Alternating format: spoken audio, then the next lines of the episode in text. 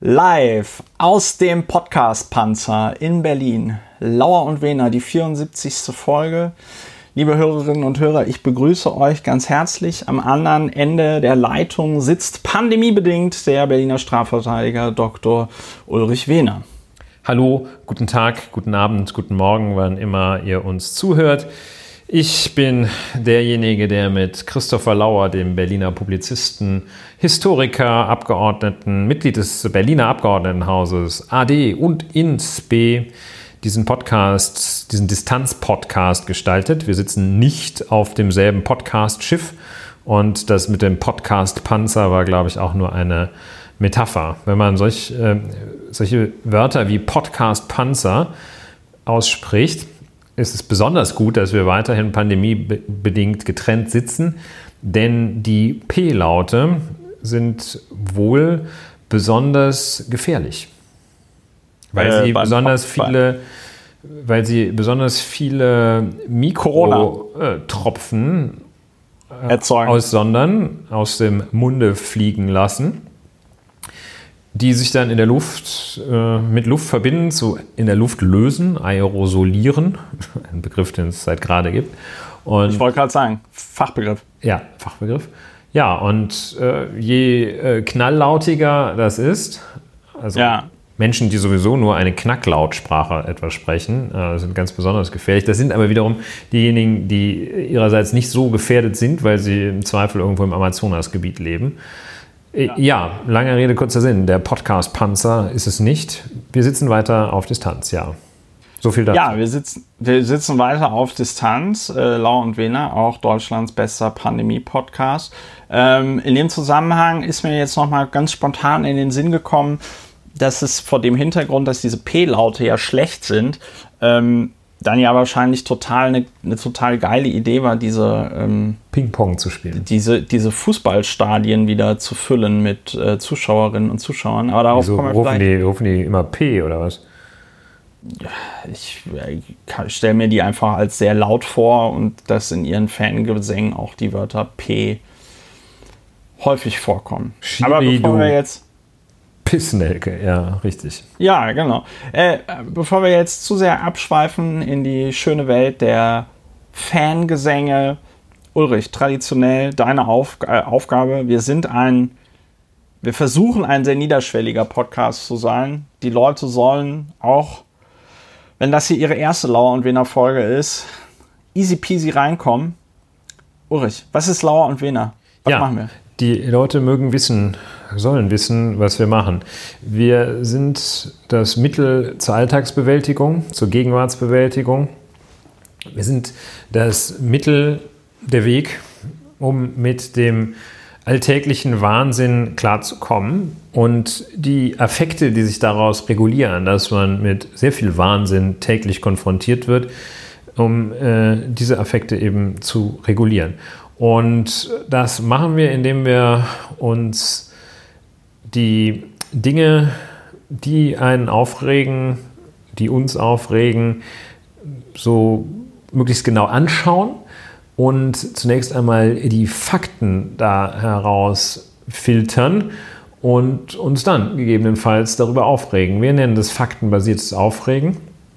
Und faktenbasiertes Aufregen, anders als bloßes Aufregen, oder Bullshit-basiertes Aufregen, das steht so auf, dem anderen, auf der anderen Seite der Skala.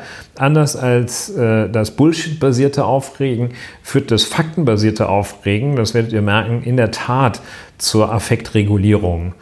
Und ähm, ja, das geht so, dass man Fakten von Meinungen slash Aufregen trennt. Einerseits Fakten, Tatsachen, andererseits Meinung, Aufregen. Ja, wenn man das so macht, kommt man zu besseren Ergebnissen, als wenn man sich nur aufregt.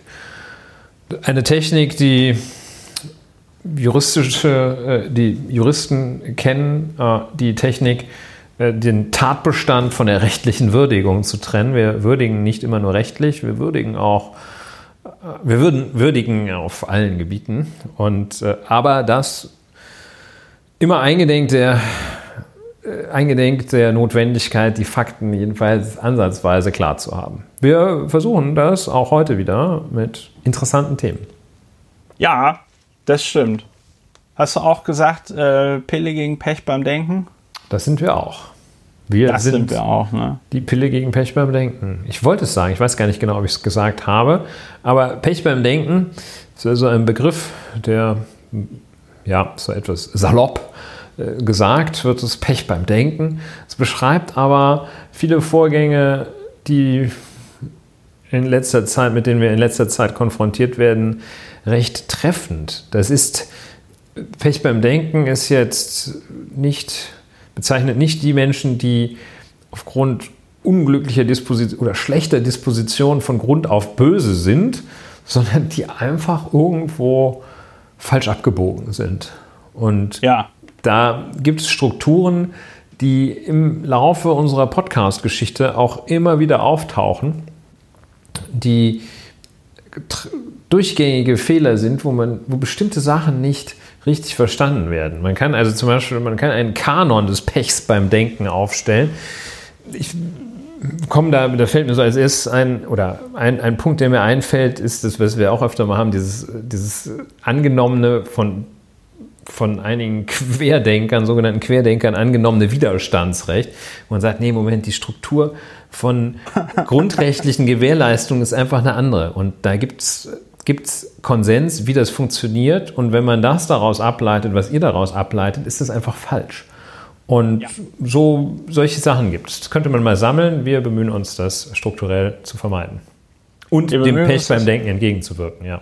Genau. Und versuchen damit, dass wir darüber reden, ein bisschen Abhilfe zu verschaffen in diesen Zeiten, die doch sehr aufregend sind. Ich habe in Vorbereitung dieser Sendung, weil wir ja auch wieder ein bisschen über das Thema Corona reden, es überschlägt sich ja im Moment, äh, habe ich mir auch so gedacht, boah, Jesus Christus, jetzt haben wir schon acht Monate lang diese Pandemie, ne? So, das ist, äh, das ist schon abgefahren.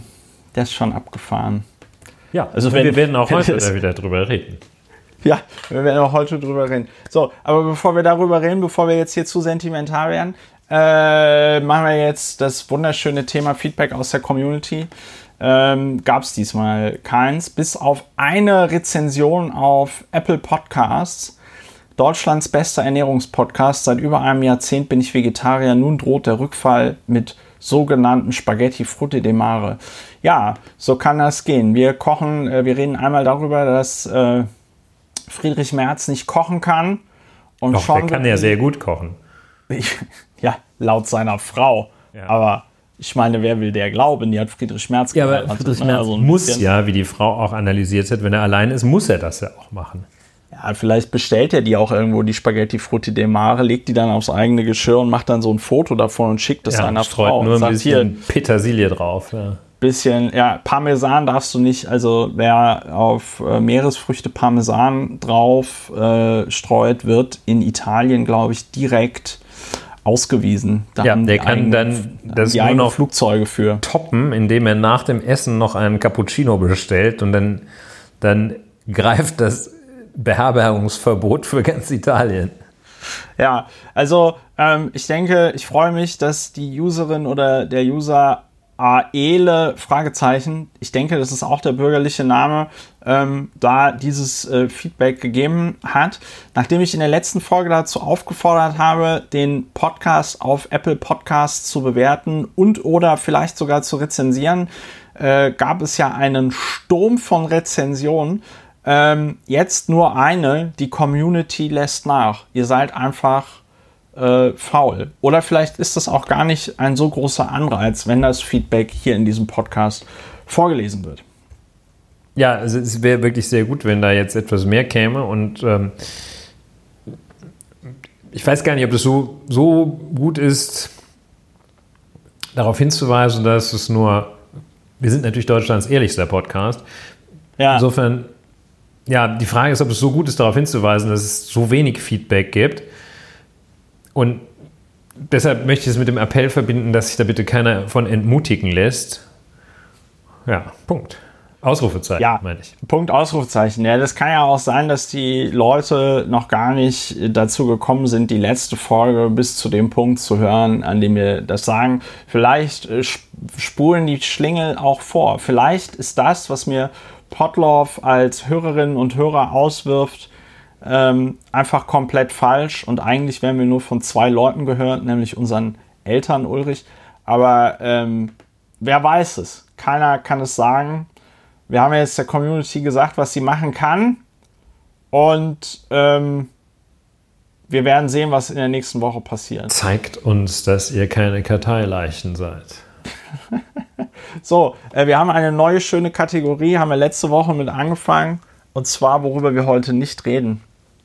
Ähm, wir reden heute nicht über einen, ich weiß gar nicht, was der genau ist, Schlagermusiker, der sich in der letzten Woche dazu entschieden hat, auf seiner äh, auf seinem Instagram irgendwie zu sagen, dass er jetzt bei irgendeiner Jury aufhört. Ich glaube, es war sogar Deutschland sucht den Superstar oder so.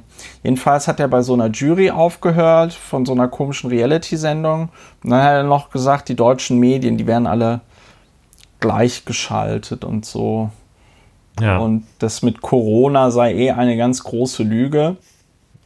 Dieser, äh, dieser Schlagersänger ist damit also den Weg gegangen eines bekannten, halbwegs bekannten, er ist nicht Koch, da, da, da, das, darauf wurde ich schon hingewiesen aus der Community, eines bekannten Kochbuchschreibers, der auch seit Beginn der Corona-Pandemie anscheinend richtig, richtig hart am Rad dreht.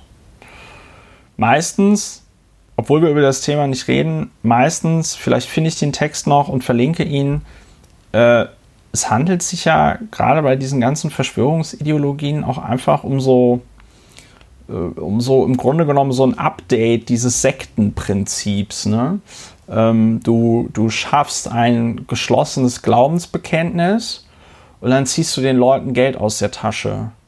Ich bin ja in dieser Telegram-Gruppe dieses veganen Kochs äh, dieses veganen Kochbuchschreibers, dieses Schreibers veganer Kochbücher. Äh, und der, der ballert da alle zwei Minuten irgendeinen Link rein, was man bei ihm alles Schönes kaufen kann im Shop. Ah, ja. Das äh, muss man sich aber überlegen, weil das ist meiner Meinung nach jetzt nicht so die allergeilste Geschäftsstrategie, dass man irgendwie so sagt, ich suche mir jetzt hier so 100.000 komplett Bekloppte und die kaufen dann meinen, weiß ich nicht, meine fair gehandelten Kochbücher wenn man dafür dann vom Rest der Gesellschaft vollkommen geächtet wird. Ja, es ist so das, was manche opportunistisch nennen. Und das ist ja das Gegenteil von sinnvoll. Und ähm, also ich denke in der Tat, vielfach ist das Mittel von den ganz perfiden ähm, Protagonisten der Verschwörungstheorie-Szene ebenso wie bestimmte rechte Szenen. Die perfidesten machen das aus Kalkül und äh, aus Überzeugung kann man das ja nicht machen. Das ist ja Quatsch.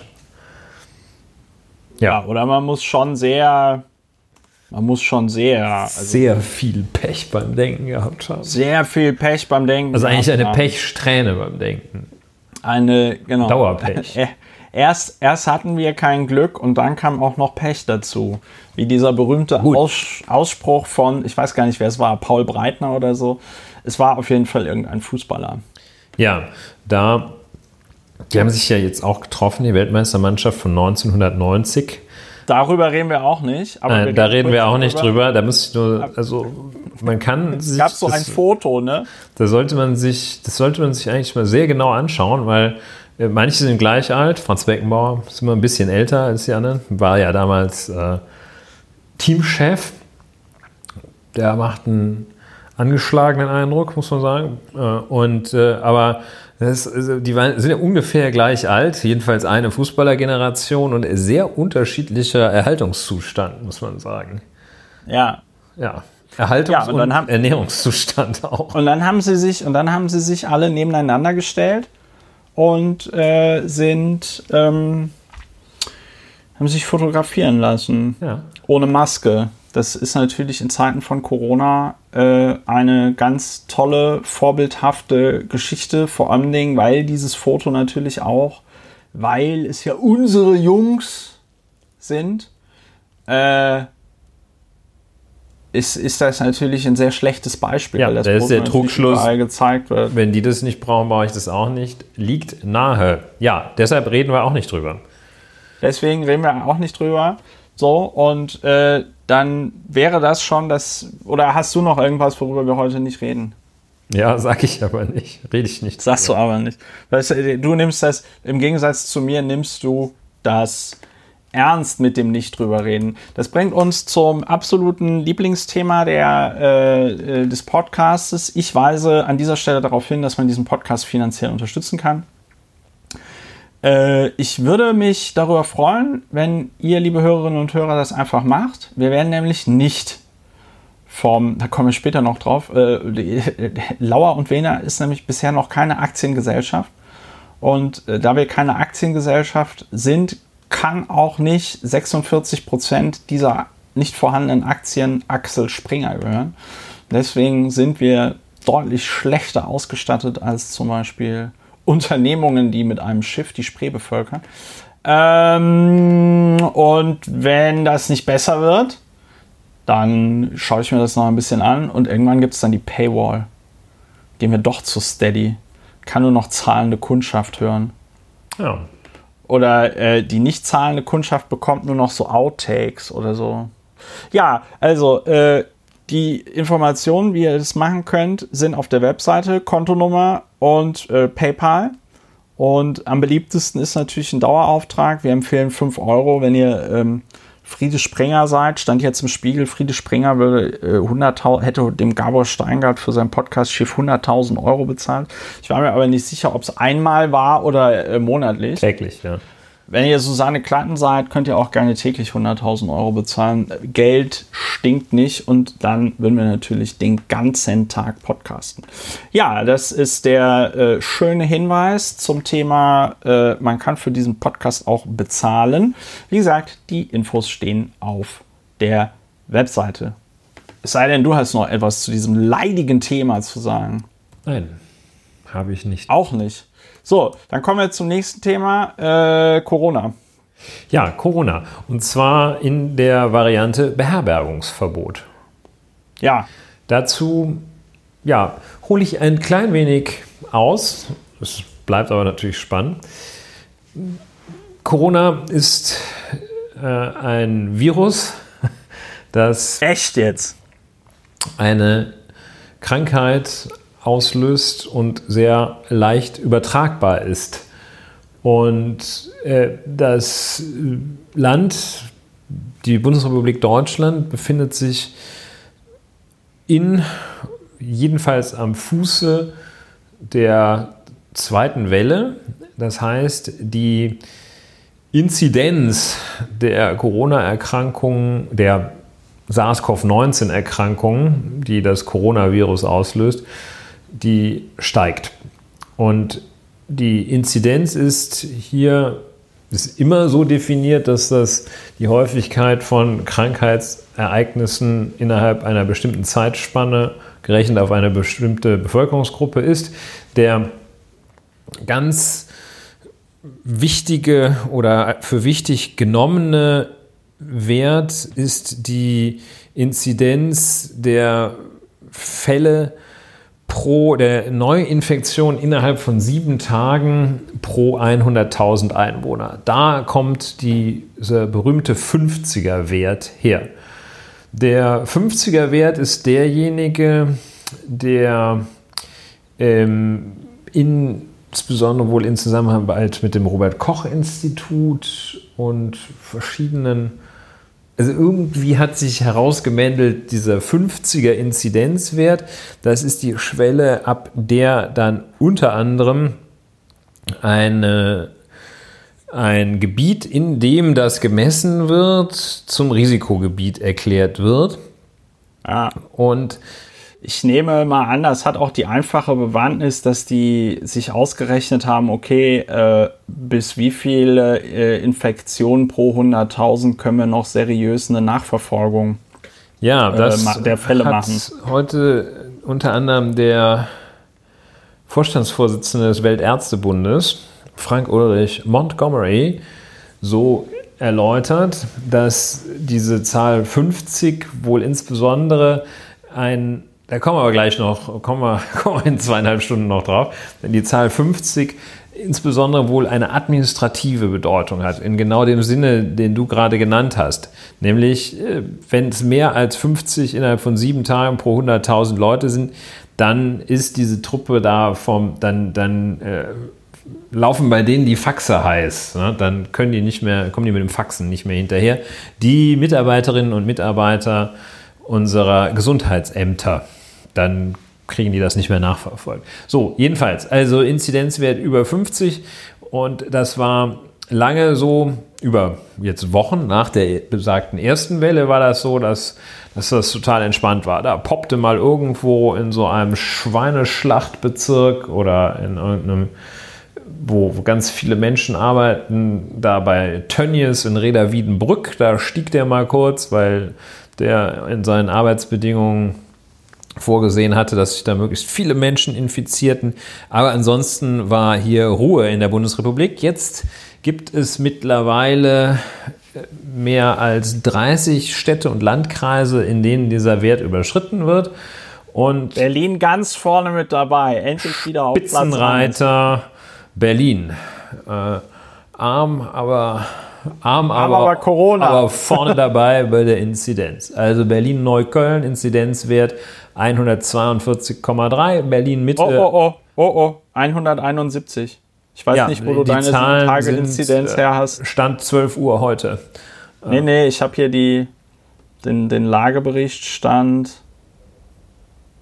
Na, toll, dann schreiben die nicht um wie viel Uhr die Daten. Also Aber Tendenz steigend. An, äh, wobei ja. ich sehe, nee, Entschuldigung, ich korrigiere, stand 10, äh, 12.10., nicht 12 Uhr, 12.10. 0 Uhr. Also dann ist ja, äh, jetzt wahrscheinlich vom heutigen Tag, also Tendenz steigend, jedenfalls über 100. Ähm, 171,3 Neukölln. Ja. Which kind of ist über 100. Berlin-Neukölln. Berlin-Mitte auch über 100. Dann kommt äh, der erste Nicht-Berliner auf Platz 3 ist Herne. Jedenfalls hier ja. in meiner Aufzählung. Aber dann kommt endlich wieder Berlin, Tempelhof, Schöneberg. Und ja, dann Kloppenburg, Bremen, Offenbach, Esslingen, Hagen, Regen. Ja. Äh, also jedenfalls die Zahl der Städte und Landkreise, in denen der Inzidenzwert über der kritischen Marke von 50 liegt, steigt an. Und die Innenminister, nee, die, so, die Ministerpräsidenten der Länder, koordiniert durch Frau Dr. Merkel, haben sich überlegt, was kann man denn da machen. Das System ist so, dass die Maßnahmen im ganz Wesentlichen den Ländern obliegen. Die Bestimmung und Vornahme und auch die Durchsetzung von Corona-Maßnahmen bei den Ländern liegt. Es gibt also zwar das Infektionsschutzgesetz, ein Bundesgesetz, ähm, das aber nur den im Wesentlichen den Ländern ermöglicht, auf Grundlage davon, Rechtsverordnungen müssten das sein, zu erlassen, die dann Regelungen im Einzelfall treffen. So, sodass jetzt also dann da äh, Bayern hingehen kann und kann innerhalb des rechtlichen Rahmens, der da besteht, das machen, was es will und äh, Mecklenburg-Vorpommern kann etwas völlig anderes machen. Und ja, diese Möglichkeit, von der hat man, haben die einzelnen Länder dann Gebrauch gemacht und haben also ähm, zum großen Teil der Länder sogenannte Beherbergungsverbote erlassen. Ich glaube, in zwölf der Bundesländer gibt es Beherbergungsverbote in unterschiedlicher Ausprägung. Und äh, wo es die nicht gibt, ist Berlin, Thüringen, Niedersachsen und NRW. Die haben bislang noch keine Beherbergungsverbote. Äh, Bayern hat ein recht scharfes und das allerkrasseste Beherbergungsverbot, hat, glaube ich, Mecklenburg-Vorpommern. Da muss, glaube ich, nahezu jeder, der da einreisen will, muss erstmal in Quarantäne. Die Beherbergungsverbote sehen vor, knüpfen also an den Umstand, dass jemand aus einem festgestellten Risikogebiet stammt, bestimmte Konsequenzen, zumeist, wie der Name Beherbergungsverbot besagt, oh Wunder, heißt es, dass da Hotels und sonstige Beherbergungsbetriebe, insbesondere Ferienwohnungsvermieterinnen, diese Menschen nicht beherbergen dürfen. Und in den meisten Fällen gibt es dann so Ausnahmemöglichkeiten, es sei denn, die zu beherbergende Person weist einen negativen Test auf das Coronavirus vor, der nicht älter als 48 Stunden ist. Ja, und das sind die Regelungen. Diese Regelungen wiederum sind, wie schon gesagt, äh, unterschiedlich in den einzelnen Bundesländern, die solche Beherbergungsverbote erlassen haben.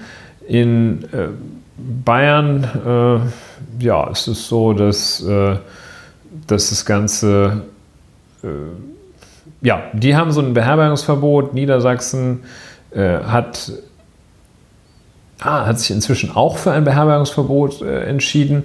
Und es gibt beim guten alten ADAC, gibt es auch immer noch, da gibt es so eine Übersicht, die sagt dann, also was sind aktuell Risikogebiete und wie äh, sieht es jetzt in Baden-Württemberg aus? Da dürfen Beherbergungsbetriebe keine Gäste aus einem Corona-Hotspot aus, aufnehmen. Und äh, dann gibt es so Nachweismöglichkeiten. Dann können die Gäste nachweisen, dass sie sich in den letzten sieben Tagen nicht in einem Risikogebiet aufgehalten haben oder sie weisen nach, die Gäste ne, weisen nach, ja. dass sich das Infektionsgeschehen in einem örtlich abgegrenzten Bereich innerhalb des Risikogebiets abgespielt hat, Schlachthof oder so. Ne? Ja. Oder sie verfügen über einen Corona-Test, einen negativen mit, äh, ja, wird Wert draufgelegt, der nicht älter als 48 Stunden ist. Bayern auch mit dieser 48-Stunden-Regelung. Ähm, Brandenburg gar keine Gäste, es sei denn 48 Stunden, weniger als 48 Stunden alter Corona-Test und keine, die, manche sagen keine Gäste, in Hamburg nur keine Touristen aus Corona-Hotspot, also so verschiedene, verschiedene Parameter, die da angewendet werden und verschiedene Regelungsmöglichkeiten. Im Wesentlichen spielt es also mit der Frage, ähm, für wen gilt es überhaupt? Gilt es für Touristen? Gilt es für alle? Gilt es, ja, und äh, unter welchen Umständen gilt es? Reine Herkunft oder äh, und unter welchen Umständen, mit welchen Mitteln kann man dieses Beherbergungsverbot dann außer Kraft setzen? Ja, soweit die unterschiedlichen Regelungen in den einzelnen Bundesländern und dieses Phänomen des Beherbergungsverbots ist in die Kritik geraten. Es gibt also Stimmen, äh, die unterschiedlich sich zu diesem Beherbergungsverbot verhalten. Die wesentlichen Kritikpunkte kann man ja wahrscheinlich mit äh, dem Begriff äh, Flickenteppich, der Metapher Flickenteppich beschreiben.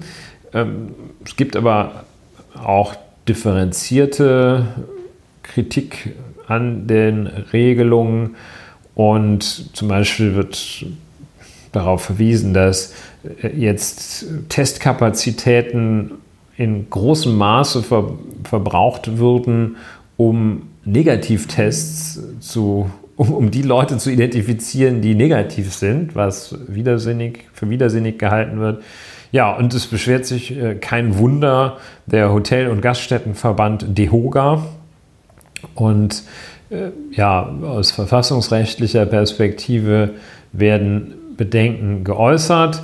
Jens Spahn sagt, das äh, untergräbt die Akzeptanz, wenn es keine einheitlichen Regeln gibt. Gesundheitsminister Spahn auch Markus Söder, der so ein ganz harter Hund hier in dieser Beherbergungsgeschichte Kiste ist, drängt auf ein einheitliches Vorgehen und er möchte sich bei der am kommenden Mittwoch, äh, ja, wahrscheinlich ist dieser Mittwoch dann schon vorbei, wenn ihr das hört, am Mittwoch, dem, was haben wir da, den 14. Oktober, treffen sich treffen sich tatsächlich, weil es so wichtig ist, machen sie keine Schaltkonferenz, treffen sich die Ministerpräsidentinnen der Bundesländer und Frau Dr. Merkel und äh, bereden das und gucken dann und diskutieren das alles und gucken, wie geht man jetzt weiter vor, wie begegnet man der sich abzeichnenden zweiten Welle.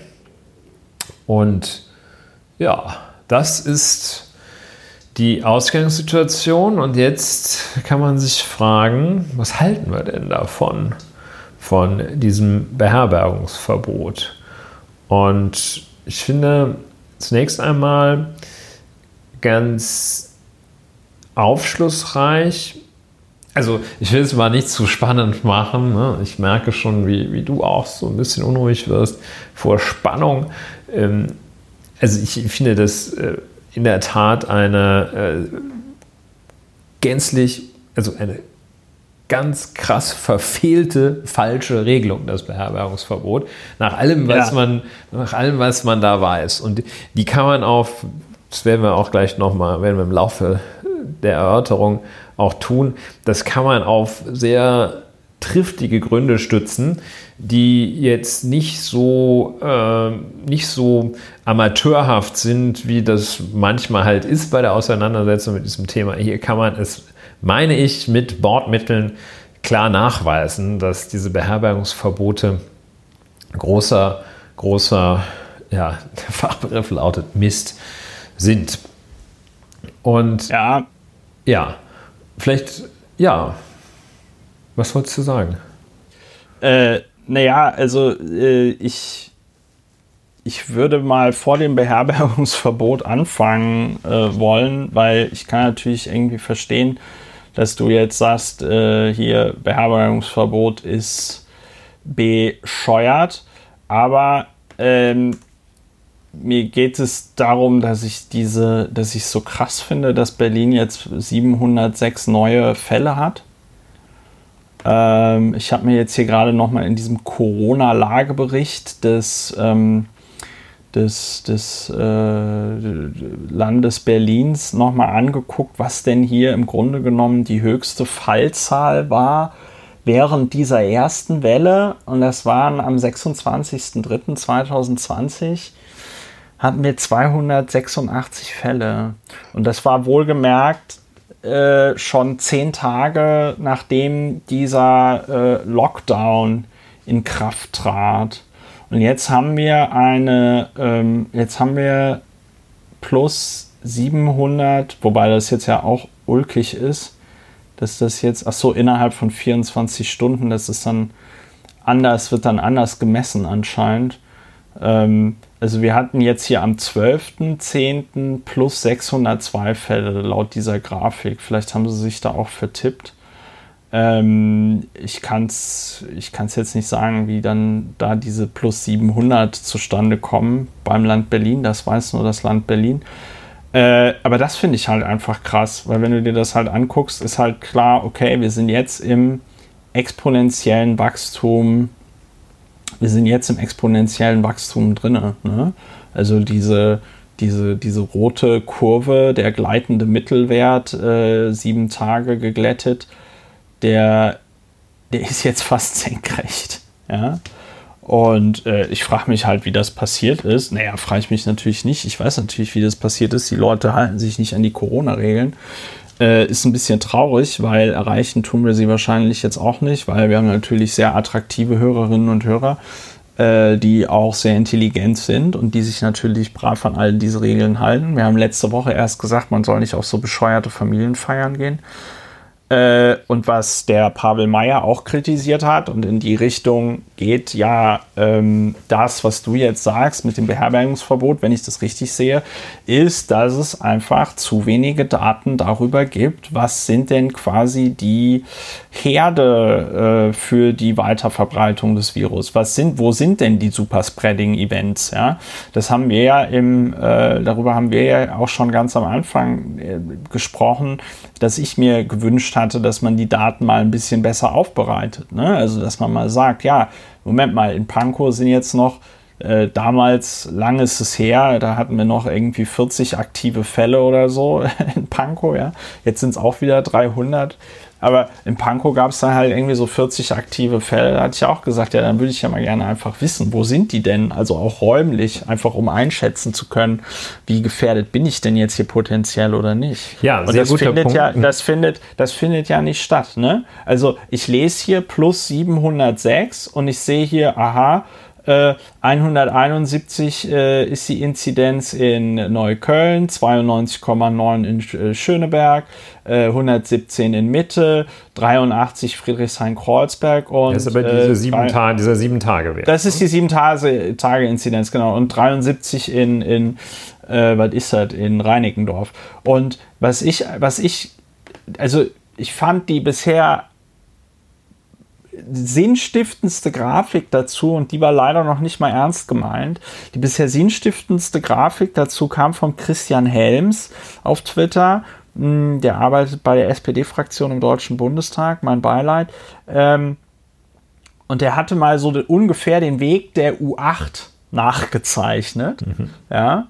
Ähm, und siehe da, äh, was haben also diese Bezirke, die ich gerade aufgezählt habe, gemeinsam? Die U-Bahn-Linie 8 fährt durch sie durch. Und ähm, ich kann mir tatsächlich auch nicht vorstellen, dass das Infektionsgeschehen in Berlin, und ich glaube, darauf willst du ja hinaus, im Moment von ähm, Hotelübernachtungen getrieben wird. Ja, in Und- Berlin ist ja dann, also ich, ich will in der Tat darauf hinaus. Ich äh, würde aber zunächst auch sagen wollen, das ist ein sehr guter Punkt, den du machst, finde ich.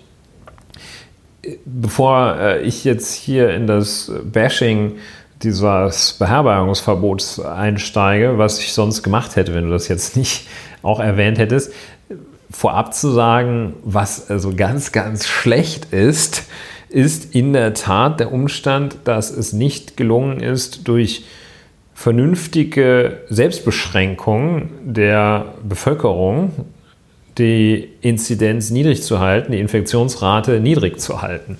Das ist misslungen. Die Ursachen sind zum Teil scheinbar bekannt. Es wird da auch so etwas spekuliert.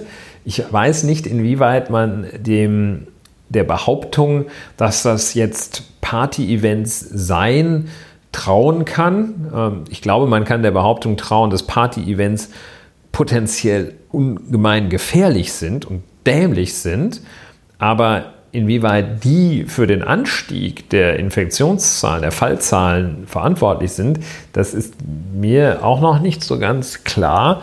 Es gibt aber eben sehr viele namhafte und Epidemiologinnen, die sagen, also Hotelübernachtungen sind es jedenfalls nicht, die Infektionszahlen nach oben bringen und auch nicht Hotelübernachtungen von Menschen aus Risikogebieten in anderen Gebieten als Risikogebieten. Also dieser Umstand, dass jemand in einem Gebiet mit einer Inzidenz von mehr als 50 lebt, macht ihn statistisch gesehen jetzt nicht besonders gefährlich gegenüber im Vergleich zu jemandem, der in einem Gebiet mit einer Inzidenz von weniger als 50 lebt. Also das Ja. äh, ist statistisch gesehen nicht signifikant, dieser Unterschied. Das heißt also, wir in Berlin Mitte äh, oder in anderen Berliner Bezirken, inzwischen ist es ja so, dass ganz Berlin als Risikogebiet gilt, wir sind jetzt in, die, die, die Menschen da sind nicht gefährlicher sozusagen. Also das ist jetzt äh, statistisch gesehen nicht so, dass die Mittebewohner signifikant viel gefährlicher sind als die in äh, Düsseldorf zum Beispiel. Und ja, äh, dann also auch weitere Ungereimtheiten praktischer Natur in diesen, in diesen Beherbergungsverboten. Ähm, Also in das Hotel, wo äh, täglich äh, mehrere outgesourcete Pu- Putzkolonnen durchgejagt werden, da darf ich nicht oder nur unter ganz strengen Voraussetzungen. Aber wenn ich zu der schluffigen Tante Dingsbums fahre, die seit 50 Jahren nicht gelüftet hat, dann darf ich das. Also Verwandte besuchen geht in vielen Fällen, ähm, aber ins Hotel gehen darf ich nicht. Das ist, ja, ein, also, äh, das ist natürlich ein praktisches Defizit äh, dieser Regelung, dass das unverständlich ist. Ich sag mal, ich sag mal an der Stelle, auf mich wirkt dieses ganze Beherbergungsverbot auch so, als ob die die in Anführungsstrichen, also irgendjemand fing damit ja an, ich glaube Schleswig-Holstein fing das ja an, fing damit ja an, irgendwie auf einmal Berliner Bezirke zum Risikogebiet zu ändern ja. oder so. Ähm, ich glaube, was einige Bundesländer gerne hätten, wäre irgendeine Handhabe, dass sie einfach den Einwohnern anderer Bundesländer komplett die Einreise verbieten können.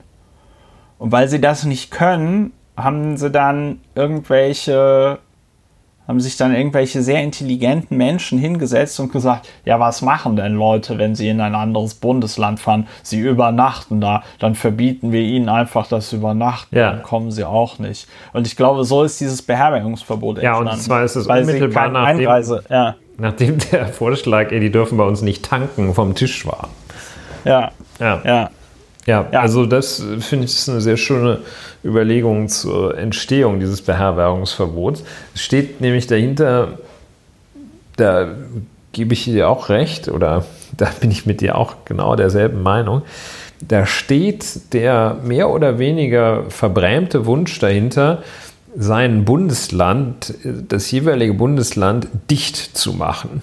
Und ja. so wie diese Reaktion war, äh, die Grenzen zu anderen Staaten dicht zu machen. Ja. Ist jetzt der alte Traum der Bayern, hatte man gedacht, dass der einen Schritt näher gekommen, dass man dem einen Schritt näher gekommen wäre und jetzt dann endlich mal Bayern abriegeln könnte. Also praktische Gründe sind ist die ganz, ganz deutlich dagegen sprechen. Auch äh, das, ich weiß gar nicht mehr, wer das gesagt hatte, jedenfalls die fehlende Aussagekraft eines äh, 48 Stunden alten, nicht mehr als 48 Stunden alten Negativtests. Und ja. wenn man sich das überlegt, ähm, dass das ja teilweise ähm, auch mehrere Tage dauert, bis man das Testergebnis vorliegen hat, und äh, wenn man ein Wochenende dazwischen legt, sowieso. Äh, also angenommen, man geht donnerstags zum Testen, äh, dann geschieht es aus irgendwelchen Gründen nicht, dass dieses Testergebnis innerhalb von 24 Stunden, also am Freitag da ist. Dann am Wochenende passiert sowieso nichts. Dann kommt das am Montag rein, ist dann schon vier Tage alt und dann kann ich noch 48 Stunden mit diesem frischen Testergebniszettel, kann ich noch 48 Stunden mich irgendwo anders hinbegeben. Und wenn ich also dann in der sozusagen in der 48. vor Ablauf der 48. Stunde in einem im bayerischen Hof bin, dann kann und darf ich da auch noch einchecken. So, und dann ist dieser Test äh, fünf Tage alt. Vier, glaube ich, nach meiner tollen, nee, fünf, nach meiner tollen Rechnung. Er ist auf jeden Fall nicht mehr alt, äh, neu, frisch. genau. Und zwischendurch war ich hier auf dem Keller-Rave, äh, der ja ach so geheim und kultig ist. Also mit anderen Worten, eine äh, an Schwachsinn grenzende Regelung. Und so, das Argument, ein Argument, das ich wiederum nicht auf Anhieb gut finde, das ich interessant finde, weil äh, es so ein bisschen was aussagt über diejenigen, die dieses, äh, diesen Kritikpunkt aufwerfen, die sagen, ja, fehlende Einheitlichkeit. Die Bürger kommen durcheinander. Die verstehen das nicht, äh, wenn jetzt in einem einen Bundesland das so ist und in einem anderen so. Diese fehlende Einheitlichkeit der Regelung und äh, das wiederum finde ich tendenziell ein schwaches Argument. Und zwar aus zwei Gründen. Da stört mich so dieser etwas äh, überhebliche Duktus da drin, so von wir, die Politiker, die, die Bürger, die das dann, die sind zu doof, das zu kapieren. Das finde ich sehr, sehr störend. Und das andere ist, also niemand muss ja die Regelungen im Detail für alle Bundesländer kennen, weil die wenigsten ja innerhalb einer Woche in alle Bundesländer fahren. Also so eine. Du, du nicht, ja. ja, ich nicht. Ich kriege ja kein Hotelzimmer. Und ja, die. Stimmt, kommst du aus Mitte. Ja, aus, aus, aus Kannst also, ja, ich kann dir ja meinen Perso mitgeben, dann kannst du dich als mich ausgeben. Nein, es gilt inzwischen, glaube ich, ganz Berlin als Risikogebiet. Echt? Weil die Inz ah. dieser Inzidenzwert. So, also mit anderen Worten, mit deinem Perso komme ich auch nicht richtig weiter. Scheiße. Ähm, ja, scheiße. Und äh, ja, das, das äh, finde ich, find ich Also es muss jetzt nicht einheitlich sein, alles. Das finde ich jetzt, das finde ich jetzt gerade nett. Ja. Insofern so. finde ich das das schwächste Argument, äh, aber Gott sei Dank, was heißt Gott sei Dank? Nee, nicht Gott sei Dank, aber es gibt ja eine, eine Vielzahl wirklich komplett durchschlagender Argumente gegen dieses wirklich ja, beknackte halt, Beherbergungsverbot. Und ich weil, hoffe. Also was, ja. Ja, sag nee, mal. du hoffst, bitte, was hoffst du? Was hoffst du? Ich hoffe, dass es gleichzeitig ein Beispiel wird, weil der, der Widerstand ist sehr, sehr groß gegen dieses also der qualifizierte Widerstand gegen dieses Beherbergungsverbot ist sehr groß. Das sind jetzt, also es ist nicht diese Idioten wieder gegen, gegen Maskenpflicht, gibt es einen Idiotenwiderstand. Äh, das spricht dafür, dass, das spricht dafür, dass diese Masken, ist ein weiteres Argument dafür, dass diese Maskenpflicht richtig gut ist. Ähm, da gibt es den Idiotenwiderstand und hier bei diesem Beherbergungsverbot gibt es einen sehr qualifizierten Widerstand. Und sollte das jetzt tatsächlich dazu führen, dass bei der morgigen Live-Schaltkon, sozusagen, dass jedenfalls ja. diese Regeln vernünftig ausgestaltet und geändert werden, fände ich das wirklich ein, ein nicht wirklich, fände ich das ein ganz großartiges Phänomen, dass man sieht, aha, da ist man wirklich in die falsche Richtung gelaufen, was meines Erachtens eindeutig ist, und das wird dann korrigiert. Und äh, wenn das so ist, ich bin deshalb sehr, sehr gespannt, ob es tatsächlich so kommt, dass die Ministerpräsidenten und Ministerpräsidentinnen der Länder am, äh, vor circa einer Woche äh, eine Regelung treffen, merken dann, da haben wir Mist gebaut oder merken es jedenfalls in großen Teilen. Frau Schwesig kann das sein MacPom, kann es ruhig beibehalten. Und wenn es Herr Söder auch macht, okay. Die anderen merken, ey, das war Quatsch. Und wenn, wenn das korrigiert wird, dann habe ich, also, habe ich und soll, meines Erachtens sollen es dann viele haben, ähm, neues zusätzliches Vertrauen in die Funktionsfähigkeit und Handlungsfähigkeit unseres tollen Staates gewonnen. Ja. Wenn, wenn jetzt das nicht ist, dann habe ich, hab ich wieder was verloren.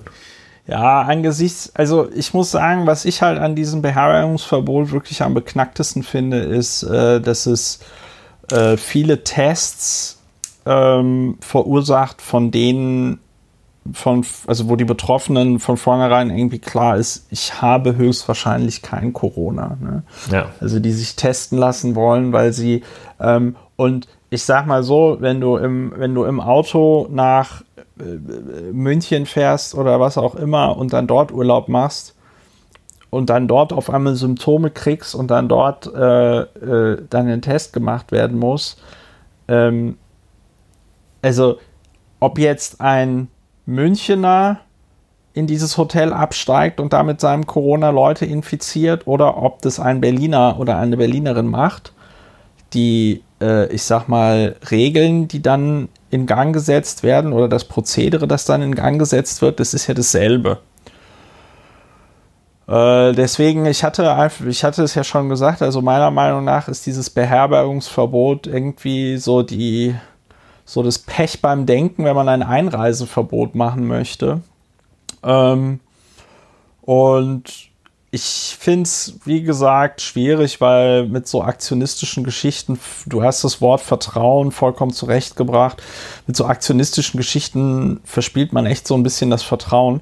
Gleichzeitig muss ich sagen, wenn ich jetzt so richtig darüber nachdenke, so schlimm finde ich das mit dem Beherbergungsverbot auch nicht Weil ganz ehrlich, wir sind in einer Pandemie ähm, und ich kann die Leute, also genauso wenig wie ich die Leute verstehen kann, die äh, der Meinung sind, irgendwelche Partys feiern zu müssen oder auf irgendwelche Familienfeste gehen zu müssen, verstehe ich auch nicht so richtig die Leute, die in Urlaub fahren oder fliegen. Ich habe mir das dieses Jahr tatsächlich einmal kurz überlegt, habe mir dann auch vom Reisebüro meines Vertrauens Angebote kommen lassen. Und dann habe ich mir gedacht, nee, ich fliege doch jetzt nicht nach, weiß ich nicht, Griechenland oder so, um dann dort, wenn ich Corona bekomme, mit dem, weiß ich nicht, Bundeswehrflieger äh, nach Deutschland gebracht werden zu müssen oder so. Ja, ja ähm, ist das allerdings, meine ich, ein, ein strukturell so vernünftig es ist, was du sagst, äh, dein Handeln so vernünftig es ist, als Argument ist es ja dem Wesen und der Struktur nach nicht geeignet. Also Wieso ist sagen, es als Argument nicht geeignet? Ja, das erklärt sich ja schon einmal von selbst, aber ich erkläre es auch gerne weiter, weil ja. die Situation, es, es, sagt ja nichts anderes aus, als äh, dass man darauf ja am besten sowieso verzichtet. Aber so einfach ist das Leben ja nicht. Es gibt ja auch Menschen, die Hotels zum Beispiel betreiben. Es gibt äh, Menschen, die tatsächlich gute Gründe haben, außer ich habe mal Bock auf einen Tapetenwechsel, gute Gründe haben für Reisen in Hotels. Äh, es ist eine Ungleichbehandlung gegenüber Reisen, die nicht in Hotels, sondern in die Bruchbude von irgendwelchen Verwandten führen. Und ja. äh, insofern äh, meine ich, hat das nicht die hinreichende, Entschuldigung, dass ich das so offen sage, nicht die hinreichende Tiefe, das Argument, dass man ja auch einfach mal ein Jahr sein lassen kann, in ein Hotel zu gehen. Ja, also sagen wir mal so, dein, deiner, deiner Befürchtung, dass die Hotelbranche jetzt kaputt geht, ja, äh, der würde ich einfach entgegnen, äh, naja, ja, du hast, mein, das, du hast mich da falsch zitiert. Das war nicht, ich habe keine Befürchtung geäußert, sondern ich habe geäußert, dass es komplexer ist, als dass man sagen kann, okay, dann reist man einfach nicht. Ja, das sagst du. Ich bin da tatsächlich anderer Meinung, weil wir jetzt dieses Jahr tatsächlich eine besondere Situation haben. Und ich finde, das ist schon, auch wenn das jetzt möglicherweise mit dem Beherbergungsverbot gar nicht so viel zu tun hat, aber ich bin schon der Meinung, dass das ein valider Standpunkt ist, zu sagen, ey, wenn es jetzt nicht unbedingt nötig ist, also dass Dienstreisende zum Beispiel möglicherweise, wenn das aus irgendeinem Grund nicht mit einem Videocall zu erledigen ist, ja, mal irgendwo hinfahren müssen, geschenkt. Dass der, weiß ich nicht, super Top-Hirnchirurg äh, weil es in Deutschland noch immer keine coolen medizinischen Roboter gibt, äh, dann halt mal irgendwie von Hannover nach äh, Erfurt fahren muss. Äh, die Hauptverhandlung im das Strafverfahren unterliegt dem Mündlichkeitsgrundsatz, da muss man ja, hin. Ulrich, und wenn, wenn ich jetzt Markus Söder wäre, würde ich dir auch erlauben, überall so viel du willst hinzufahren, weil es halt vollkommen plemplem ist, jetzt äh, irgendwelche Berufsgruppen darunter leiden zu lassen. Wenn ich sage, ich verstehe die Leute nicht, die in Urlaub fahren, dann meine ich damit wirklich die weltweit beliebten Allmanns, die dann halt die Reiseweltmeister sind. Ja, genau. Und dann, Erholungsreisen machen. Aber Darum dann geht es mir. würde ja, genau, das ist meines Erachtens können wir das, was du sagst, tatsächlich auch als Argument gegen das Beherbergungsverbot nutzen, weil äh, du wendest dich ja gerade nicht gegen die Beherbergung von Menschen, sondern dagegen, dass Menschen ohne triftigen Grund reisen. Ja, genau. So, ja, ja, äh, das ist doch gerade der Punkt, dass, dass eben diesen Umstand, ohne triftigen Grund zu reisen, ja, dem wirkt das Beherbergungsverbot nicht in der gebotenen Effektivität entgegen.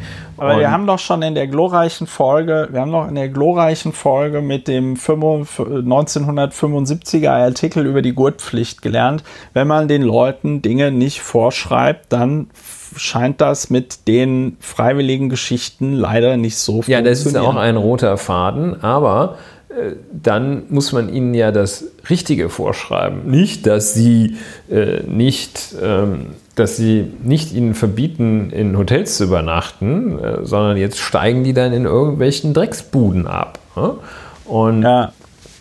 sondern dann muss man sagen, okay, es, dann, dann muss man eine Regelung machen, die auch äh, nicht verbrämt das, was man womöglich eigentlich will, sondern dann muss man eine gezielte Regelung machen. Und dann eben äh, die auch darauf zuschneiden, welche das auch immer ist. Jedenfalls aber ein Beherbergungsverbot ist es nicht, weil das genau diesem Umstand nicht Rechnung trägt. Diesen Umstand, den du als besonders, zum Beispiel diesem Umstand, den du als besonders gefährlich identifiziert hast, dass nämlich Leute irgendwie ohne triftigen Grund durch die Gegend reisen, gerade nicht entgegenwirkt. Ne? Ja. ja. ja. man hätte das auch, man hätte das auch natürlich viel intelligenter machen können. Ne? Also ich meine, dann frage ich mich natürlich auch, ich nehme mal an, du hast genauso wie ich die Corona-Warn-App auf deinem Mobiltelefon installiert. Ja? Selbstverständlich. Äh, und wir laufen also fröhlich durch die Gegend und gehen zumindest mal davon aus, dass das zumindest ein bisschen darüber Auskunft gibt, ob und wie wir Kontakt mit Corona-positiven äh, Menschen hatten.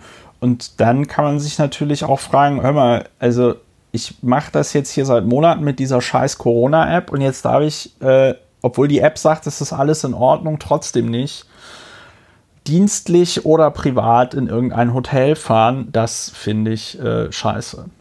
Da gebe ich dir natürlich vollkommen recht. Ja, äh, ich glaube, wir sind gar nicht so weit äh, auseinander und ja, ich glaube, ich wollte einfach auch nur noch mal meine allgemeinen Misanthropie äh, äh, Ausdruck verleihen, weil mich offen, also offen gesprochen, mich schocken diese, mich schocken diese plus 706 Fälle in 24 Stunden in Berlin. Mich zieht das richtig runter. Ja, dann müssen ich, wir jetzt. Weil ich, ich laufe. Nee, ich will das aber auch kurz noch begründen, weil ich laufe hier seit Ende Februar, Anfang März, laufe ich mit Maske rum. Äh, ja, bin dieses Jahr nicht in den Urlaub gefahren, habe dieses Jahr keine Familienfeiern gemacht, sehe meine Familie im Moment auch nicht äh, äh, besonders äh, viel ähm, habe meine sozialen Kontakte komplett eingedampft, im Grunde genommen, bis auf äh, dich und noch ein paar andere Leute. Und ich bin nach wie vor der Meinung, dass wenn wir im, äh, äh, wenn wir im, na, schlag mich tot, März das noch zwei, drei Wochen länger gemacht hätten mit diesem Lockdown, dass wir dann in einer viel besseren Position gewesen wären. Und wenn ich mir jetzt zum Beispiel auch Südkorea angucke, Südkorea, die haben ja ein Infektionsgeschehen auf einem ganz anderen, viel niedrigeren Level. Die haben aber gleichzeitig auch andere Herausforderungen, weil fast die Hälfte aller Koreaner äh, in einer riesengroßen Stadt wohnt, nämlich Seoul. Aber Südkorea hat es ja auch geschafft, in den letzten äh, äh, zwei, drei Wochen das Infektionsgeschehen deutlich zu reduzieren, indem sie dort also einfach wieder Lockdown äh, äh gemacht haben. Ne? Ja. So. Und, um, umso äh, ärgerlicher natürlich, wenn sich hier Verantwortliche auf absurden Maßnahmenfeldern tummeln. Ja, nämlich ja, Beherbergungsverboten. Ja. Also und, und das finde ich, und das finde ich halt so krass, weil äh, also ich fühle mich schlecht informiert. Was sind denn jetzt genau die Treiber der, also welche Ereignisse treiben dieses Infektionsgeschehen an? Da muss es doch Zahlen und Informationen zu geben. Und dann müssten die Bezirke da ganz dezidiert rein. Also wir sind uns ja jetzt schon mal irgendwie einig, Beherbergungen sind es nicht, Friseure sind es nicht, Supermärkte sind es nicht. Indoor, wenn man den Mund-Nasenschutz korrekt trägt, ist es anscheinend äh, auch nicht. Dann muss es ja sowas wie, ja, irgendeine illegale Party oder so sein. Ich verstehe es nicht. Mich frustriert das. Ich sehe diesen komischen Balken und denke mir, ja, scheiße, da sind wir doch wieder genau da, wo wir schon vor ja, einem halben Jahr waren. Und das finde ich einfach nicht finde ich einfach nicht gut. Ähm, wenn ich mir die Zahlen angucke, also die Altersgruppen äh, in dem Lagebericht des Landes Berlins, dann ist es in der Tat so, dass die, äh, dass die 20 bis 49-Jährigen tatsächlich das Infektionsgeschehen so ein bisschen antreiben.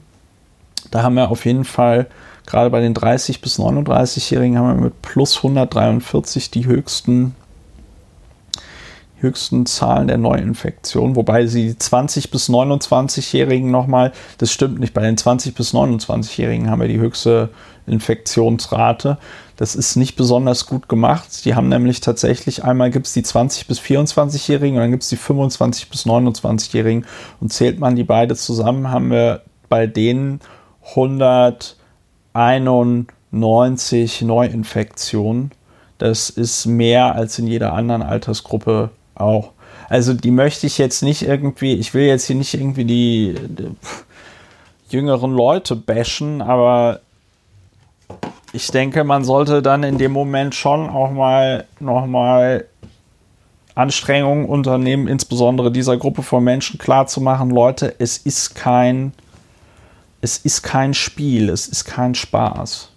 Ja, es ist auch kein auch heroischer Akt, sich gegen gegen äh, diese Regelungen und gegen, die, gegen diese Beschränkungen aufzulehnen, der Begriff auflehnen ist noch falsch, also dagegen zu verstoßen, das ist jetzt nicht, das ist nicht cool. Das ist sogar extrem uncool, anders als es das ist, wenn man gegen Regelungen, die nicht gesundheitsgefährdend für andere, wo die Verstöße nicht gesundheitsgefährdend sind, verstößt. Wenn man irgendwie sagt, ich finde das total doof, dass ich an jeder roten Fußgängerampel stehen bleiben soll, ja, dann kann man das unter Umständen sogar ganz cool finden, wenn man das irgendwie flexibel handhabt oder äh, wenn man sagt, ich bin dafür, dass ich solche Witze machen darf. Das kann man alles machen. Aber bei äh, Maßnahmen, die dem Gesundheitsschutz dienen, dagegen zu verstoßen, das ist extrem uncool. Ja. Gut. Also. Ah. Ja. Was, was willst du machen? Ja, was willst du machen? Äh, weiter. Was willst du machen? Können wir, können wir weiter, weitermachen. Weitermachen. Weitermachen. weitermachen. So, was haben, wir denn, was haben wir denn noch für schöne Vielleicht, Themen heute? Äh, finden wir ja ein Thema, in dem man auch nicht viel Trost findet. Das heißt nur so, äh, sind ja. die Trostfrauen. Achso, die sogenannten Trostfrauen. Ja, ganz kurz. Wir sind ja auch ein sehr kompakter Podcast. Ja, heute sind wir kompakt. Wir sind, wir sind ein sehr kompakter Podcast. Ähm, ja, ich habe das heute so formuliert. Äh, ja, herzlichen Glückwunsch, Stefan von Dassel. Äh, das schafft nicht jeder Bezirksbürgermeister Berlins einen internationalen Konflikt zwischen den Ländern Deutschland, Südkorea und Japan äh, zu hervorzurufen. Ja, sauber. Ähm, was war da los? Ist, Führ doch mal ein bisschen noch, ein ja, in die Thematik, genau, weil Trostfrauen ist, ist, ja jetzt nicht keine, so, dass das jeder. sogenannte Trostfrauen. Das ist noch nicht mal eine, ähm, das ist noch nicht mal eine Bewertung, sondern das ist tatsächlich Fakt. Also, was ist passiert? Ähm, also ist, ist äh, erstmal, fangen wir erstmal bei diesem sehr unschönen Thema der sogenannten Trostfrauen an. Ja? Ähm, es begab sich zu der Zeit, dass äh, das Land Japan eine Kolonialmacht war. Die haben von 1910 bis 1945 war äh, Korea zum Beispiel eine Kolonie ähm, Japans. Äh, äh, Japan hat aber auch, äh, das lief dann, lief dann unter dem ähm, Namen Mandschurei. Japan hat aber auch den Zweiten Weltkrieg, äh, den Ersten Weltkrieg 1900 17 dann konkret das Jahr genutzt, um zum Beispiel Deutschland noch schnell den Krieg zu erklären und das von äh, Deutschland für 99 Jahre gepachtete Qingdao zu erobern. Ähm, das lief dann alles unter diesem äh, äh, unter dieser Bezeichnung Manchukuo. Hier geht es jetzt aber nicht um Manchukuo, sondern hier geht es insbesondere um äh, das, was koreanischen Frauen in ähm, unter japanischer Besetzung widerfahren ist. Denn es war so, die äh, japanischen Besatzer, wie führt man so eine Besatzung durch? Mit Soldaten und diese Soldaten leben in Kasernen. Da kommen sie dann auf dumme Gedanken. Also haben die Japaner gesagt, super, dann äh, beschaffen wir unseren, das ist jetzt alles kein schönes Thema, deswegen, ich weiß auch nicht so richtig, wie man darüber sprechen soll. Ähm, weil es wirklich kein schönes Thema ist. Äh, dann haben die Japaner also gesagt, super, dann beschaffen wir diesen Soldaten doch einfach Sexsklavinnen. So muss man das nennen. Sexsklavinnen. Äh, und dann hat man das euphemistisch äh, bezeichnet als sogenannte Trostfrauen. Das waren dann also Frauen, junge Mädchen, die in diesen äh, äh, Kasernen der Japaner in ja, Kriegsbordelle, heißt es hier auf Wikipedia, ähm, äh, gearbeitet haben. Äh, und es gibt Schätzungen, wie viele Frauen davon betroffen sind. Insgesamt, äh, die gehen so von 100.000 bis 300.000 Fällen aus. Ich habe jetzt hier noch mal ein Yonhap-Artikel. Yonhap, das ist die südkoreanische Nachrichtenagentur, in dem steht, Historians say that about 200,000 Asian women, mostly Koreans, were forcibly sent to frontline brothels to provide sex services for Japanese soldiers during World War II. So, ähm, also ungefähr ja, 200.000 betroffene Frauen. Und das besonders, äh, wie sagt man das denn, das besonders Unschöne an diesem ganzen Vorgang ist, dass sich Japan seit äh, dem Zweiten Weltkrieg nicht äh, wirklich für dieses Geschehen entschuldigt hat. Äh, diese Frauen haben bis zum heutigen Tag vom japanischen Staat keine offizielle Entschuldigung bekommen und haben auch keine, wie auch immer geartete Entschädigung bekommen. Ich kann mich noch daran erinnern, als ich 2008 in Südkorea war während meines China-Aufenthalts. Ähm, ich habe es mir nicht angeguckt, aber äh, jeden Mittwoch, also es hieß dann da jeden Mittwoch in Seoul, stellen sich die noch überlegen, Überlebenden äh, dieser sogenannten Trostfrauen vor den vor die japanische Botschaft und demonstrieren dort. Und einige von ihnen haben auch äh, ihren kleinen Finger abgeschnitten und dem japanischen Kaiser mit der Post geschickt. Äh, wer sich ein bisschen auskennt, der kleine Finger ist in Südostasien der Stinkefinger. Ja.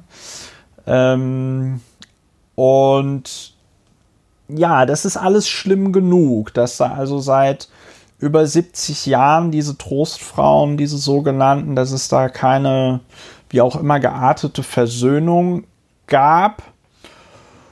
Und dann gibt es jetzt also auch in Deutschland eine größere koreanische oder koreanischstämmige äh, Community und dann gibt es also auch einen Verein, der heißt, glaube ich, dankenswerterweise einfach Korea Verein Verband, Korea-Verband, genau. Nicht Verein, sondern Verband. Also Korea-Verband. Also dieser Verein, ja. der Korea-Verband heißt Korea-Verband e.V., der hat sich gedacht, Mensch, dann machen wir doch auch mal in Berlin auf diesen ähm, Missstand dieser, dieser äh, koreanischen Sexsklavinnen unter japanischer Besetzung, machen wir mal aufmerksam mit einem äh, mit einem Mahnmal. So. Und das ist so eine Bronzestatue, da sitzt also ein äh, junges, äh, ja, asiatisches Mädchen auf einem Stuhl. Der Stuhl daneben ist leer. Sie hat so eine wahrscheinlich traditionelle koreanische ähm, äh, äh, Bekleidung an.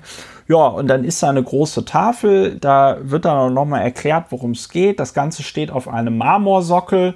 Ja, und dann hat man das also in Berlin, äh, da in Berlin Mitte ähm, äh, im Hotspot platziert.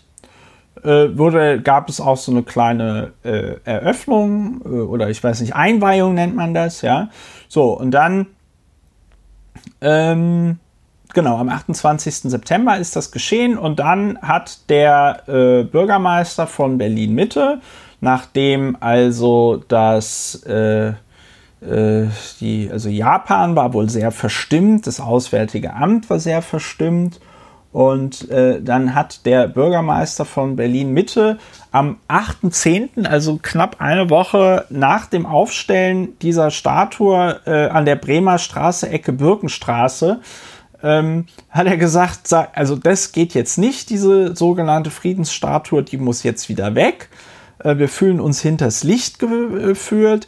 Und ähm, äh, die, die, der, der Korea-Verband hat jetzt bis zum 14. Oktober Zeit, diese Friedensstatue zu entfernen. Ich äh, lese es am besten nochmal genau vor, was äh, Stefan von Dassel da verlautbart hat, weil es ist ein bisschen ähm, interessant. Stefan von Dassel mit der Friedensstatue und ihren, te ihrer Texttafel wird ein politisch-historisch belasteter und komplexer Konflikt zwischen zwei Staaten aufgegriffen, der sich für die Aufarbeitung in Deutschland, der sich nicht für die Aufarbeitung in Deutschland eignet. Der Bezirk Mitte ist Heimat für Menschen aus weit mehr als 100 Nationen, die in toleranter, offener, friedlicher und respektvoller Weise miteinander umgehen. Um dieses Miteinander nicht zu gefährden, muss das Bezirksamt in seiner Rolle als Genehmigungsbehörde grundsätzlich auf Parteinahme in zwischenstaatlichen und insbesondere in historischen Konflikten verzichten. Das ist natürlich, ähm, du äh, bewertest das schon mit deinem Lachen.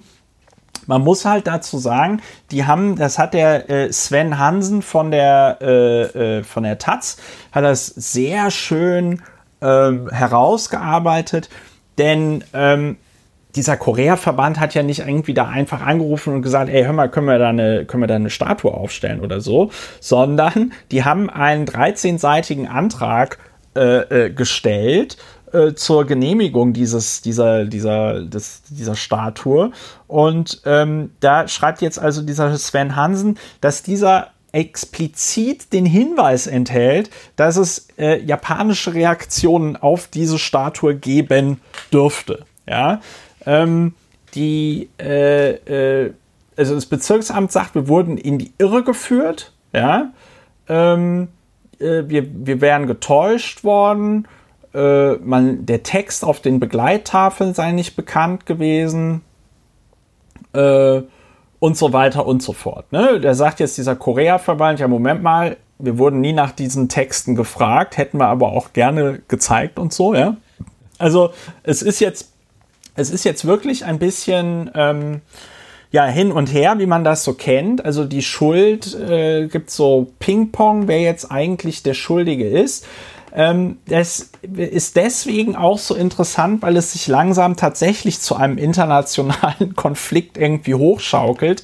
Denn heute äh, am 13. Oktober 2020, wo wir das aufnehmen, verlautbarte die oder, oder meldete eben die eben schon zitierte südkoreanische Nachrichtenagentur Yonhap, dass über 100 südkoreanische Abgeordnete einen gemeinsamen Brief unterzeichnet haben, mit dem sie äh, dagegen protestieren, dass die Stadt Berlin äh, also eine äh, äh, äh, Statue äh, entfernen möchte, wo es also gegen, wo, wo, wo man also diese Sexsklaverei anprangert, ja. Ähm, also, und das ist halt wirklich, es sind 113 Abgeordnete insgesamt. Es ist die Democratic Party, das ist die Party, die den äh, jetzt hätte ich gesagt, äh Moon Jae-in ist der äh, Präsident, also die stellen den Präsidenten ähm, äh, und dann gibt es noch äh, andere pa Partys. Ich wusste gar nicht, dass es im koreanischen Parlament auch eine Basic Income Party gibt. Sehr interessant.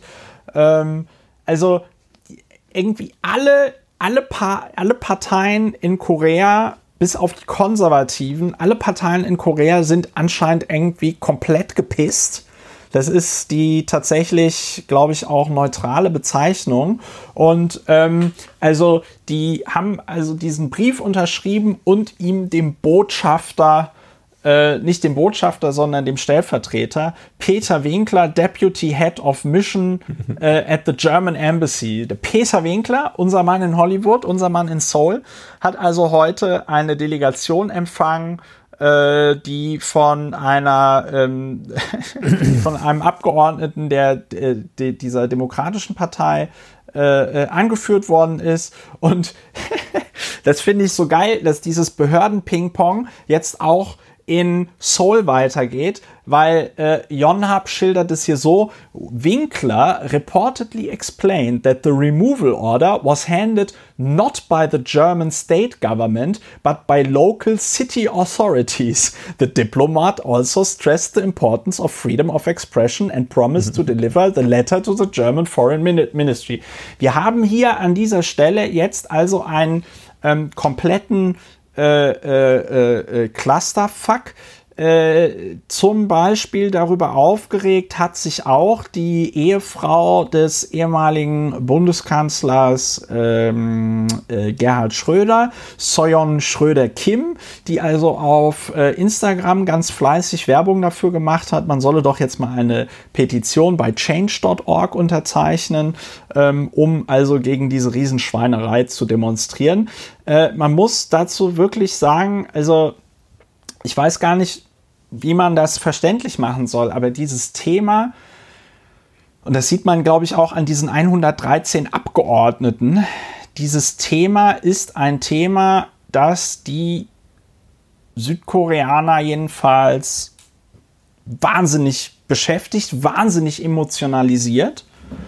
Äh, man merkt, da gibt es einen Konflikt, der nicht geklärt worden ist. Und in diesen Konflikt kommt jetzt also dieses Bezirksamt Mitte rein und macht, glaube ich, alles falsch, was man falsch machen kann.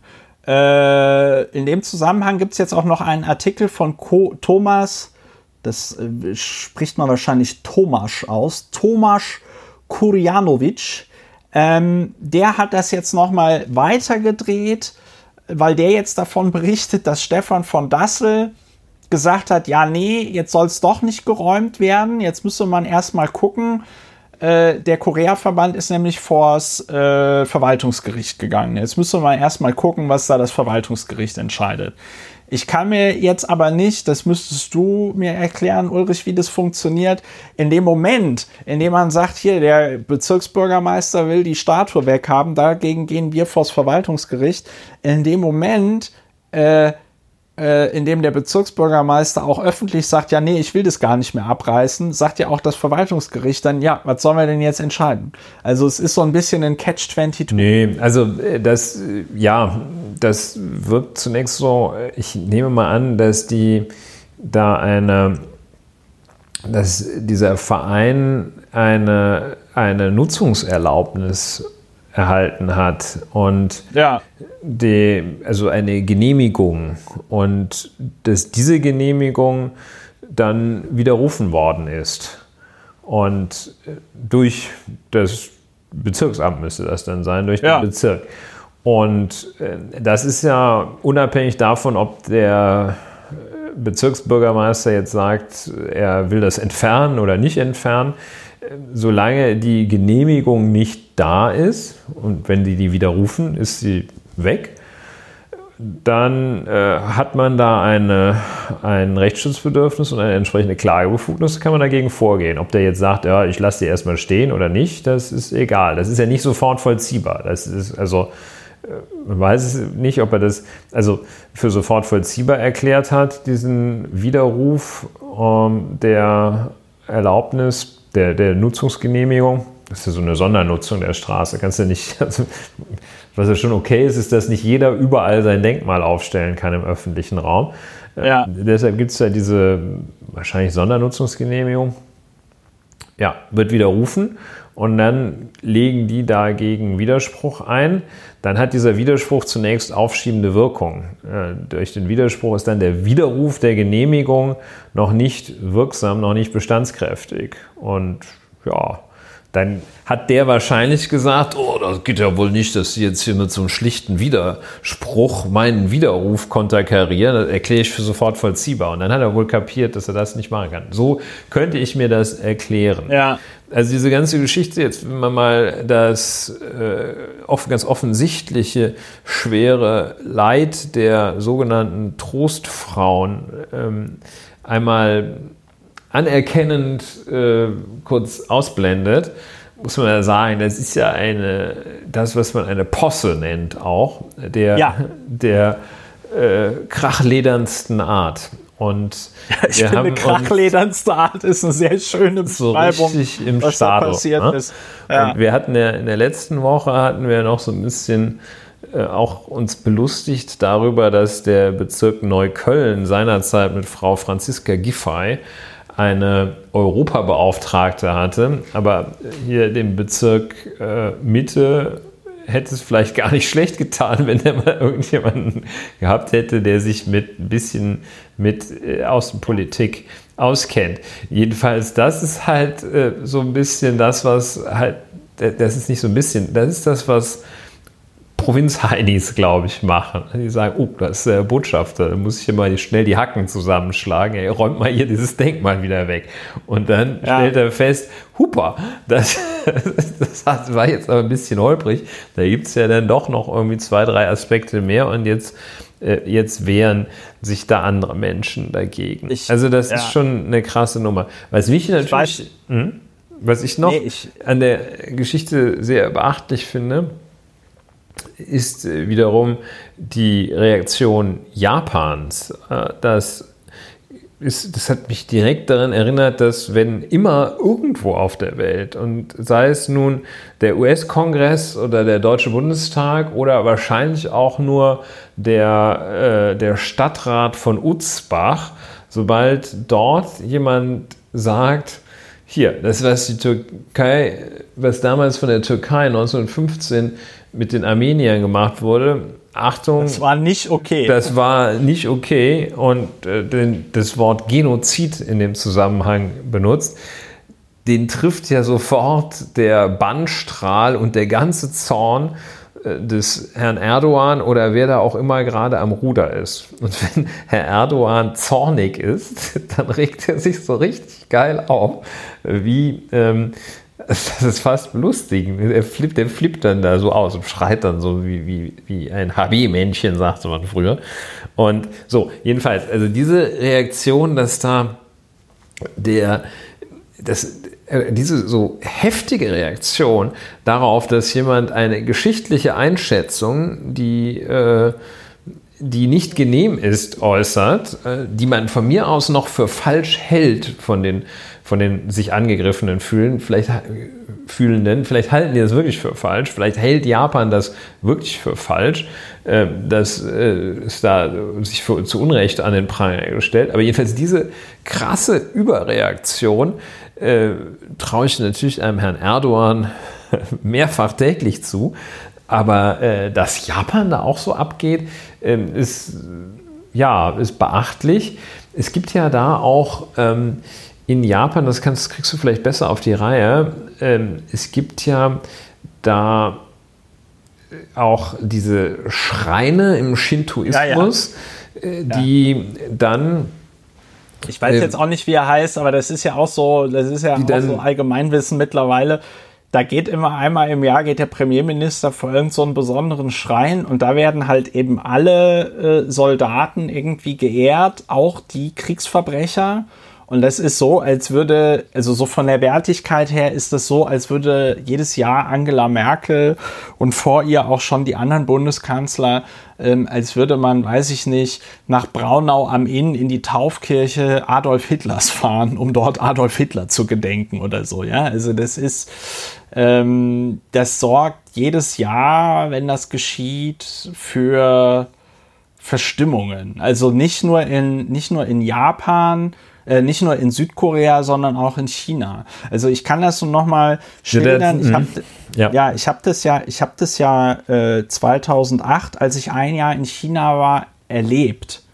Und dir sagen Chinesen todernst, aber du weißt, dass wir die Japaner hassen, ne? Und die Südkoreaner sind auch doof. Und die Südkoreaner sagen, ja, und die Chinesen, die sind ja die totale Vollkatastrophe und die Japaner, die hassen wir sowieso, ne? Und die Japaner sagen alle, äh, ja, also hier, ne, die Chinesen und die Südkoreaner, das geht ja gar nicht. Also das ist, glaube ich, ungefähr so von der Stimmung her, wie äh, als man Anfang des, äh, Ende des 19. Jahrhunderts oder Anfang des 20. Jahrhunderts noch von Frankreich als äh, dem Erbfeind sprach oder so, ja. Also mhm. das ist, das kann man sich, das kann man sich nach äh, irgendwie 70 Jahren europäischer Einigung, kann man sich das überhaupt nicht mehr vorstellen, wie Nachbarländer so aufeinander abgehen wie dort China, äh, Südkorea und Japan. Und da hilft es wirklich nicht, dass äh, Japan in den vergangenen Jahrzehnten nach dem Zweiten Weltkrieg, obwohl die da wirklich ziemlich krass in Korea, China und anderen Teilen Asiens gewütet haben, dass die es nicht hinbekommen haben, äh, das in irgendeiner Art und Weise so aufzuarbeiten, dass irgendwie alle Beteiligten sagen, yo, äh, damit können wir aber ganz gut leben, das ist doch schön. Ja, also äh, ja, ver verstörend ähm, mit grotesken Zügen das Ganze und ja. äh, sowohl äh, ja verstörend dass die Intervention Japans und dann ähm, also wirklich slapstickhaft die Reaktion äh, da in Berlin Mitte. Also ein, ein, ja. ein, ein fantastisch äh, identifiziertes Thema. Ja, ja trotz, also trotz der, des der, etwas traurigen Hintergrundes. Der, Aber ja, das ähm, ist ja, also wirklich. Äh, Sauber, noch, sauberes noch ein paar, noch, noch, ein paar, noch ein paar Sachen, äh, ich, damit man eine Vorstellung davon hat, wie viele diese 113 Mitglieder des Parlaments dort, wie viel das ist. Ja, die koreanische Nationalversammlung hat 300 Mitglieder. Ja, ja. Und äh, das ist jetzt also nicht die Mehrheit, aber es ist ein gutes Drittel. ja, und dann muss man sich ja mal überlegen, die man kann das mit einem Dreisatz mal auf den Bundestag, der ja sehr groß ist ja, und immer die, größer wird. Die, die, Presse, die, man kann das, man kann das ja auch nochmal von der, von der, äh, von der Pressemitteilung, von der Pressemitteilung des Bezirksamts Mitte rechnen. Die haben ja am 8.10. Äh, äh, diese Pressemitteilung mit der Räumung rausgegeben und bums, fünf Tage später stehen 113 Mitglieder des 300 Mitglieder starken koreanischen Nationalparlamentes auf der Matte und sagen, ey, also sorry, aber das geht ja jetzt mal gar nicht. Ne? Und ich meine, die haben natürlich, ähm, weil das in Seoul und in Südkorea natürlich alles ein bisschen zentralisierter ist, haben die, die werden Wobei mittlerweile wird man wahrscheinlich in Südkorea wissen, wer Stefan von Dassel ist. also ich würde da vielleicht keinen Urlaub mehr machen, aber ähm, äh, die fühlen sich natürlich einfach, die verstehen natürlich nicht die Feinheiten und haben da natürlich auch kein Verständnis für. Ich habe das ja heute auf Twitter so formuliert, man kann natürlich wirklich, so schlimm das mit diesen Trost, diesen sogenannten Trostfrauen ist, man kann natürlich tatsächlich darüber streiten, ob das jetzt so eine gute Idee ist, in Berlin Mitte äh, so eine so eine so eine Gedenkstatue aufzubauen, ja. Aber der Witz ist der, wenn man sich einmal dazu entschieden hat, das zu machen, ja, dann muss man das auch durch, durchziehen. Ne? Weil, weil das Signal ist ja fatal. Also, dass du dann sagst, ah nee, also, na scheiße, jetzt sind die Entschuldigung, Japaner. ja, das, das, haben wir was falsch jetzt, gemacht, ja. Haben wir was falsch gemacht, jetzt sind die Japaner sauer. So, also, und das finde ich, und das finde ich spricht, also es spricht ja irgendwie viel dafür, dass an diesem Stefan von Dassel leider komplett die politische Fantasie fehlt, weil eigentlich hätte man sich natürlich mit diesem Korea-Verband hinsetzen äh, äh, äh, müssen und sagen müssen, Leute, das, ich kann halt verstehen, dass das für euch total schlimm ist. Ihr habt aber hoffentlich auch Verständnis dafür, dass wir ein bisschen komisch aussehen, wenn wir als kleines Berlin-Mitte uns auf einmal in einen Konflikt äh, zwischen Japan und Korea äh, äh, äh ja, einmischen. Hätte jetzt und dann, zum Beispiel auch ganz gut, äh, also das ist ein, ein Argument, das man in Deutschland eigentlich äh, wie in keinem Land so stark ziehen kann, dass man sagt, you know, ähm, wir haben mit unserer eigenen Geschichte, haben wir schon genug zu tun gehabt und haben wir auch immer weiterhin noch. Ähm, sorry, äh, aber wir können, wir finden das einfach nicht so gut, dass das jetzt hier äh, bei uns diese Thematik ausgetragen wird. Ja, und, und, und, dann, und dann hätte man es nutzen können zum Brückenbauen, indem man halt sagt, so Leute, pass auf, wir machen jetzt nicht so ein Denkmal, aber äh, wir machen eine Veranstaltung im Bezirksamt, da weisen wir auf so verschiedene Sachen hin. Das machen wir nächstes Jahr am Tag äh, für äh, äh, oder nee, das ist, das ist immer dieser geile, dieser Tag hat so einen geilen Namen. Also es ist der Tag, an dem gegen Gewaltausübung gegen Frauen protestiert wird. Ja, also es ist nicht der Tag für Gewalt gegen Frauen, sondern der Tag dagegen. Und dann hättest du da eine Veranstaltung machen können, dann hätte da der Korea-Verband sprechen können, dann hätten da aus anderen Ländern Leute irgendwie sprechen können und so, ja. Dann hättest du darauf aufmerksam gemacht, dann hättest du, ich finde, ich muss sagen, mich hat ja dieses Thema, ich laufe mit diesem Thema ja seit äh, zwölf Jahren, ich habe das in diesem Podcast hier auch schon mindestens zweimal, glaube ich, erwähnt. Ich laufe mit diesem Thema seit zwölf Jahren auch durch die Gegend, weil mich das damals, als ich zum ersten Mal 2008 davon erfahren habe, natürlich auch sehr bewegt hat, weil ich das, also die Vorstellung da als so eine ähm, Sexsklavin in so einem in so einer Kaserne arbeiten zu müssen, äh, das ist ja, das ist ja, es gibt ja nichts bedrückenderes oder es, sagen wir mal so, es gibt viele Sachen, es gibt nicht viele Sachen, die noch bedrückender sind, aber ich glaube, du verstehst, was ich meine. Und deswegen, das ist ja auch eine schlimme Geschichte. Und ich finde, wenn man dann als Bezirksamt Mitte der Meinung ist, dass so eine, der Drops ist jetzt gelutscht, es gibt da in meinen Augen keine Möglichkeit mehr, dieses Denkmal abzubauen. Weil, weil die einzige Möglichkeit, dieses Denkmal abzubauen, wäre, wenn der, ähm, also wenn, wenn, sich, wenn sich das Bezirksamt hinstellt und sagt, ja, wir können nicht lesen und schreiben. Wir können nicht lesen und schreiben. Wir haben einfach nicht gelesen, was wir da äh, genehmigt haben. Weil, Entschuldigung, selbst wenn dieser Korea-Verband, was ich jetzt nicht glaube, weil sie haben überhaupt keinen Grund dafür, wenn, wenn, aber selbst stell mal, sich mal, was ich mir nicht zu eigen mache auf den Standpunkt dieser Korea-Verband, hätte das Bezirksamt in irgendeiner Art und Weise getäuscht. Ja, meine Güte, aber das interessiert doch keinen. Das sieht doch nach außen hin, sieht das jetzt aus wie Spitzfindigkeiten, dass man sagt, ja, da gibt es jetzt diese Statue, das weist auf das schlimme Schicksal dieser 200.000 Frauen hin, die da als Sexsklavinnen arbeiten mussten. Ne? Aber sorry, dat, äh, wir wurden da in die wir wurden da in die Irre geführt. Jetzt muss das wieder abgebaut werden. Ja, meine, und wer, wer, interessiert sich denn für sowas? Das ist doch, also. Also saubere, selbst errichtete Zwickmühle, in die dort der Bezirk hineingesprungen ist.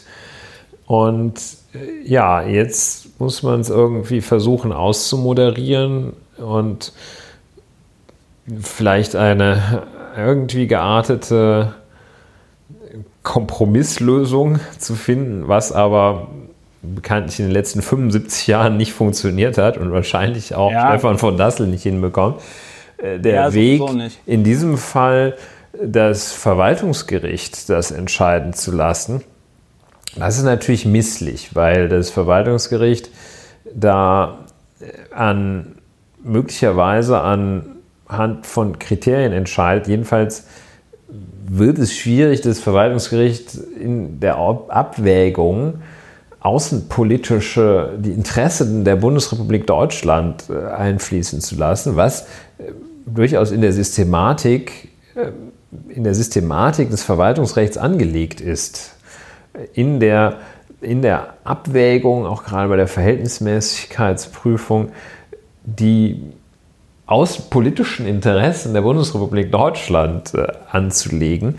Das ist natürlich dann misslich, wenn das nicht die Politik, nicht die Außenpolitiker machen, sondern ein Verwaltungsrichter oder äh, ein, eine Kammer von Verwaltungsrichterinnen. Das, äh, ja, das wäre der, wäre irgendwie dann völlig, äh, völlig, aus, äh, völlig verquer gelaufen. Ja, interessant. Ja, also, also Herr von Dassel hat ja Politikwissenschaft studiert. Merkt man nicht so viel von. Ne? Schloss es mit ja. Diplom ab an ja. der Freien Universität Berlin. Ja, gut, ja, ich meine, nicht jeder, nicht jeder, der Medizin studiert, ist gleich ein guter Arzt. Gut, bei Politik, okay, wer Literaturwissenschaft studiert, der kann jetzt auch nicht unbedingt ein super Buch schreiben, äh, aber ja, ja ist natürlich ja, ja, ein weiterer Politik, Fall der Ironie in dieser, ein weiterer Punkt der Ironie in diesem Fall. So. Die, die, die Politikwissenschaften an der FU Berlin, wir hatten in der letzten Woche ges darüber gesprochen, sind ja im Moment sowieso ein bisschen übel beleumundet. Da schließt sich der Kreis. Man, man, sehe, man sehe die sogenannte Doktorarbeit, die sogenannte Dissertation der SPD-Bürgermeisterinnenkandidatin ähm, Franziska Giffey. Ja, ich finde, ich finde dieses Thema, es ist sehr traurig und es ist auch irgendwie sehr schade, wie da ohne Not äh, so ein ja, internationaler Konflikt herbeigerufen worden ja. ist. Es wäre halt irgendwie zu wünschen. Ja, ich meine, jetzt ist the damage done, ne? aber ja, es ist, man sollte schon Politik auch Profis überlassen. Ne? So. Ähm, wir haben aber noch ein, wir haben noch zwei schöne kurze Themen, Ulrich. Sollen wir die noch machen? Ja, eins noch. Eins noch? Naja, Guck dir eins aus. Naja, also dann ähm, äh, nehme ich das eher krawallige Thema in Hoffnung, dass wir jetzt endlich mal verklagt werden. Ähm, einfach nur ein, ganz kurz, ganz kurz. Ähm, der, Im aktuellen Spiegel ist ja, ein, ähm, ist ja eine sehr schöne Geschichte über den auch ehemaligen Spiegelredakteur und ehemaligen Chefredakteur des, ähm, des Handelsblattes, Gabor Steingart. Gabor Steingart ist, das fällt mir auf, wenn man, wenn man so Sachen über ihn liest im Moment, dann fangen die immer an mit, äh, eigentlich wollte ich gar nicht über ihn schreiben mehr oder eigentlich wollte ich gar nicht mehr über ihn reden. Ähm, Gabor Steingart ist, nachdem er beim Handelsblatt rausgeworfen worden ist, hat er sich selbstständig gemacht mit seinem Newsletter, ähm, den er über die Reichweite des Handelsblattes äh, aufgebaut hat. Das war, glaube ich, damals quasi so ein Deal. Gabor Steingart geht, aber er nimmt seinen Newsletter mit. Und über diesen Newsletter hat er dann angefangen zu podcasten. Deswegen rede ich ja, glaube ich, jetzt auch darüber.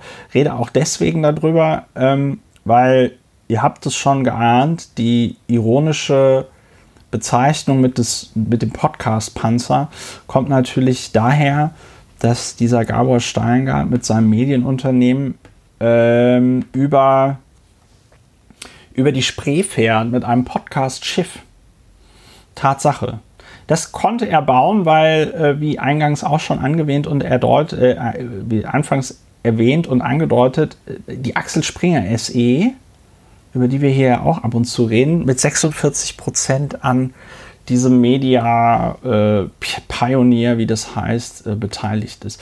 Ja, und Gabor Steingart, der stellt sich halt oft hin, als ob er den, äh, das ist ein Reinhard Grebe Zitat, nicht über Gabor Steingart, aber ich finde das ist eine ganz gute Beschreibung für, einen, für eine Geisteshaltung. Gabor Steingart stellt sich also oft hin, als ob er den Parmesan erfunden hätte, redet sehr abfällig über andere Journalistinnen und Journalisten und äh, bezeichnet sich als ja, äh, Hüter der reinen Lehre, also so nach dem Motto, alle anderen Journalisten, die werden ja von äh, irgendwelchen Firmen bezahlt, nur er nicht und seine mutigen Recken, die sind die einzigen, die sich noch trauen, unabhängigen Journalismus zu machen.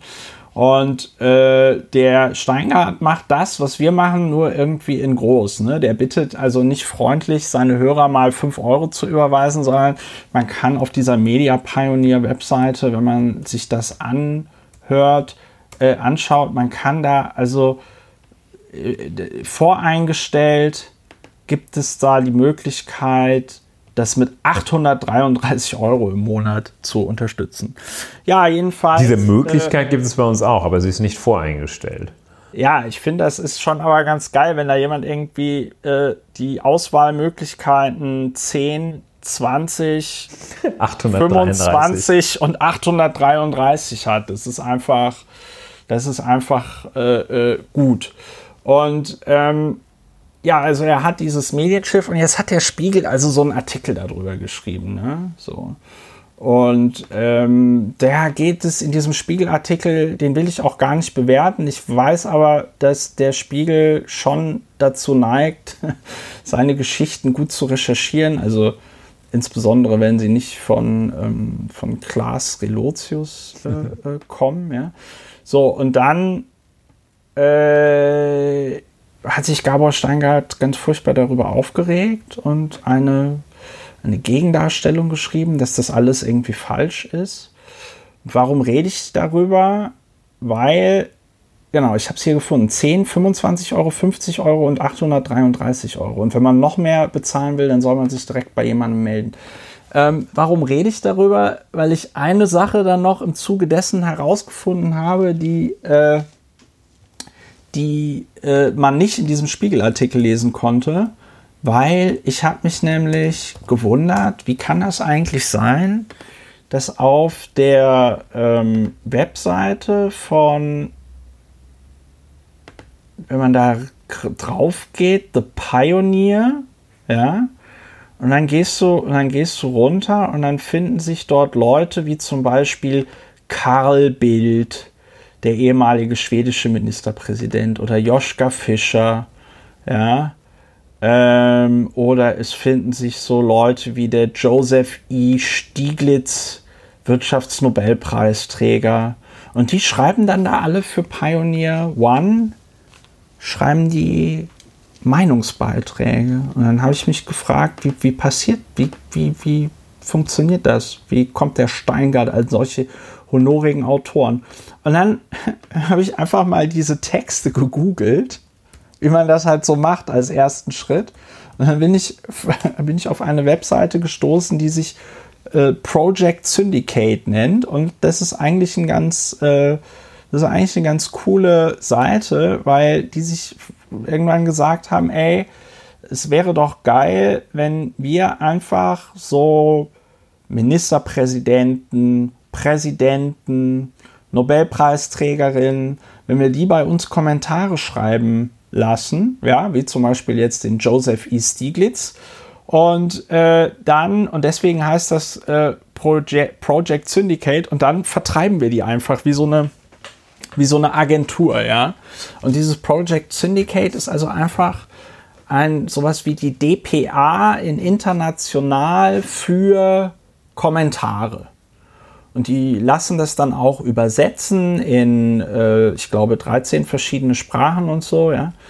Ähm, ist also eigentlich, finde ich, wenn man das jetzt mal so aus dem Aspekt der, weiß ich nicht, Völkerverständigung oder verschiedene Perspektiven sieht, ist das eigentlich eine ganz coole äh, Idee. So, und du kannst dann also als Medienunternehmen das auch lizenzieren. Der Guardian macht das zum Beispiel, ja, und dann weist der ganz vorbildlich darauf hin, dass das äh, Artikel aus diesem Project Syndicate sind, ja, und dass das also kein originärer Content von dem Guardian ist, sondern dass man das quasi über diese Project Syndicate Webseite ähm, bezieht. Ja, und was macht der Gabor Steingart?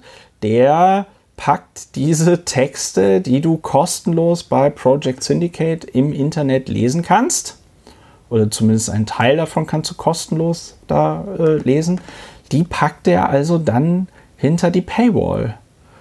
Ja, man kann sich also hier den Beitrag Die Bedrohung der Republik durch die Republikaner, den Beitrag von Joseph A. Stieglitz, den du dir, äh, wie gesagt, kostenlos auf äh, Project Syndicate angucken kannst, nämlich The Republican Threat to the Republic. Und da gibt es jetzt also auch keine Paywall oder sonst irgendwas bei Project Syndicate, ja, sondern du kannst, da, kannst dir das, kannst das einfach durchlesen. Ja. Diesen Artikel packt Gabor Steingart also hinter die Paywall. Tja. Und dann sieht man das Video mit seiner Tochter und äh, kann sich dann also aussuchen, ob man 10, 25, 50 oder 833 Euro im Monat bezahlen möchte. Ja, und ich fand das einfach so bemerkenswert. Ich habe darüber schon getwittert. Aber ich wollte es auch nochmal in diesem Podcast sagen, weil ich das wirklich sehr, sehr bemerkenswert finde, diese, diesen Content auf diese Art und Weise zu verwenden, also ohne dass man sagt, wo man es her hat. Und das Aller, Allergeilste ist, ähm, Gabor Steingart geht noch einen, Weg, einen Schritt weiter, weil äh, diese, diese, diese Menschen heißen dann bei ihm Pioneer Experts. Das heißt, es wird, es geht überhaupt nicht auf dieser Autorenseite, geht es also überhaupt nicht aus dem Kontext hervor, dass dieser Joseph E. Stieglitz überhaupt gar nichts mit diesem Medienunternehmen von Steingart zu tun hat,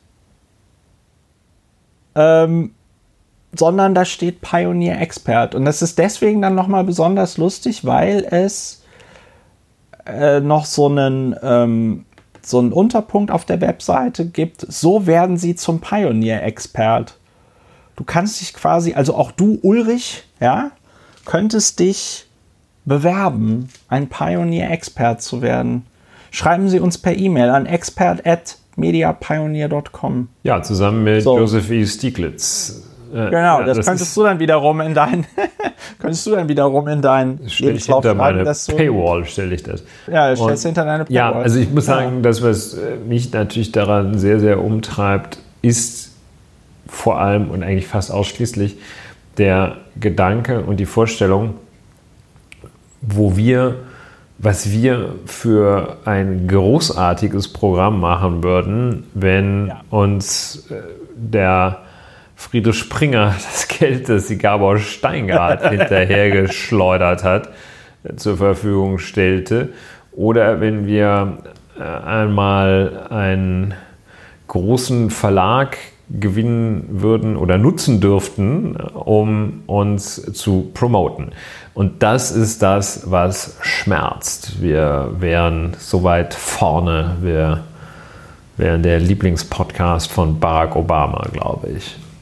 Der Teufel scheißt auf den größten Haufen. So, so das, macht ich. er das, ja, im so, Ruhrpott. So oder wo sagt man das? Ich finde das, also das ist natürlich, das ist natürlich das, was mich als Podcast-Experten äh, auch. Wir sollten das offenlegen, dass das das eigentlich Schlimme ist, was wir da Das sehen. ist das eigentlich Schlimme, dass das schmerzt, das schmerzt schon sehr. Aber was ich tatsächlich auch ähm, was ich tatsächlich auch einfach krass finde, ist halt so diese Diskrepanz zwischen Gabor Steingart stellt sich hin und erklärt die gesamte Welt des Journalismus für blöde, korrupt und sonst irgendwas, ja. Ähm, und dann kommt das, kommt sowas daraus. Ne? Ja, also ein, ein, auf, auf mediapioneer.de gibt es so ein, so eine, unsere Mission, ein Mission Statement, da steht dann, wir sind mutig und unbequem. Wir kontrollieren Macht, wo ich mir denke, also Mut, es ist jetzt nicht besonders mutig und unbequem, äh, die Texte von Project Syndicate zu kaufen und dann hinter eine Paywall zu packen und dann zu behaupten, das wären Autoren von äh, The Pioneer. Ja, also Augen auf, äh, eigentlich eine gute Gelegenheit auch einmal zu sagen, eine Erkenntnis, die man im Leben gewinnt, ist ja Augen auf und größte Vorsicht, größtmögliche Vorsicht vor Menschen, die behaupten, irgendetwas jetzt mal wirklich ganz anders und zwar ganz richtig zu machen und zwar ganz richtig, nämlich anders als all die anderen. Also das, was du so treffend als Behauptung, den Parmesan erfunden zu haben, beschreibst. Ja. Und ähm, das geschieht ja hier. Dass da die Behauptung aufgestellt wird, jetzt auch endlich diese, diese Mainstream-Media, die sowieso nur langweiliges Zeug machen, zu verlassen und jetzt was ganz Tolles, Neues zu machen. Da muss man ja. immer sehr vorsichtig sein. Und wenn das dann noch nach eigener Einschätzung mutig ist, dann sollte die Alarmglocke tinnitusartig mehrere Tage lang schrillen. Ja. Und was ich, und was ich an der Stelle besonders gut finde, und ich finde, da muss ich dann auch, ähm, da muss ich dann auch tatsächlich irgendwie mal Gabor Steingart fragen lassen, was für ein krasser Medienexperte er denn jetzt überhaupt ist. Ja. Ähm, er hat dann tatsächlich, also er wird ja zumindest wenn man dem Spiegel glauben darf, wird er durch äh, Christian Scherz vertreten. Und ähm, ich glaube nicht, das dass der Spiegel über Christian Scherz ganz direkt eine Fehlinformation verbreitet hat. Also insofern wird man dem Spiegel da glauben. Ja, ja, ja, genau. Also die, die, die, die schreiben also auch in diesem Spiegelartikel, wie sie schon während der Recherchen böse Briefe von Scherz Bergmann bekommen haben, also der Kanzlei von Christian Scherz und äh, wie also ihnen quasi angedroht worden ist. Also wenn das jetzt Wie man dann jetzt, so sagt, wir behalten uns alle Schritte ja, ja, vor. Also wenn das jetzt, wenn das jetzt so dein Kasala, ne? Ähm, dann ist es, dann ist es so, und das habe ich tatsächlich mal von Christian Scherz gelernt. Also Christian Scherz sagt, wenn die Scheiße den Ventilator trifft, erstmal gar nichts sagen. Ne? Also wenn du irgendeine äh, Berichterstattung hast, die, die dir nicht gefällt oder die deiner Meinung nach falsch ist, dann lässt du dich eben nicht dazu ein, sondern dann klärst du das eben vor Gericht, um das schnell wegzukriegen. Weil das Problem ist nämlich, wenn du dich selber dazu einlässt, können alle über das schreiben, wozu du dich eingelassen hast. Und dann ist es nämlich relativ schnell eine äh, He-Said, äh, She-Said-Situation. Ja? Ähm, und das sind dann halt so richtig krasse, sind dann so richtig krasse Sachen wie die Beteiligung von Gabor Steingart an der Handelsblatt Media Group betrug zum Zeitpunkt seines Ausscheidens nicht 3, sondern 5 Prozent. Hui hui, das verändert dann natürlich alles. Also er ähm, antwortet da in meiner, in meinen Augen dann doch etwas sehr verbissen, ja. Ähm, und dann geht es da so um Wortklauberei, ja. Also als die Privatbank Merckfink das Schiff für ein Event charterte, ließ sich Steingart für eine Rede einspannen, schreibt der Spiegel. Fakt ist, Steingart hat die internationalen Teilnehmer der digitalen Next-Gen-Konferenz als Hausherr des Medienschiffes freundlich begrüßt und ist danach von Bord gegangen. Redaktionelle Berichterstattung fand nicht statt, wo ich mir irgendwie so denke, was, was ist denn jetzt das Problem und worauf reagierst du denn jetzt? Verstehst du noch, worum es geht, Ulrich? ja, aber ich sag's nicht. Nein, ähm, es ist äh, ja, es ist nicht schön. Wie gesagt, mich stört weiterhin der Umstand, dass äh, mit dem Geld könnte man äh, ja, ja. Mit dem, mit dem Geld, könnte man ja. viel Besseres machen und ich denke, in Wirklichkeit daran mit dem Geld könnten du und ich viel Besseres machen. Ja. Da, da, bin ich in der Gedankenschleife jetzt und komme nicht da raus. Da kommst du auch nicht mehr raus. Ich komme da auch nicht raus. Ne? Aber dann, dann, dann mein, das, Schönste, das Schönste ist, der Spiegel schreibt dann, der Spiegel schreibt dann äh, an einer Stelle in diesem Artikel von der Jungfernfahrt des Spiegels, des Schiffes. Ähm, und des, des, Schiffes, Entschuldigung, ja. des Schiffes, der Pioneer One. Und ähm, und das ist eigentlich meine Lieblingsrichtigstellung durch äh, äh, Gabor Steingart. Neuntens, der Spiegel schreibt, auf der Jungfernfahrt der Pioneer One von Bonn nach Berlin hätte einzig VW-Chef Herbert Dies kurz vorbeigeschaut.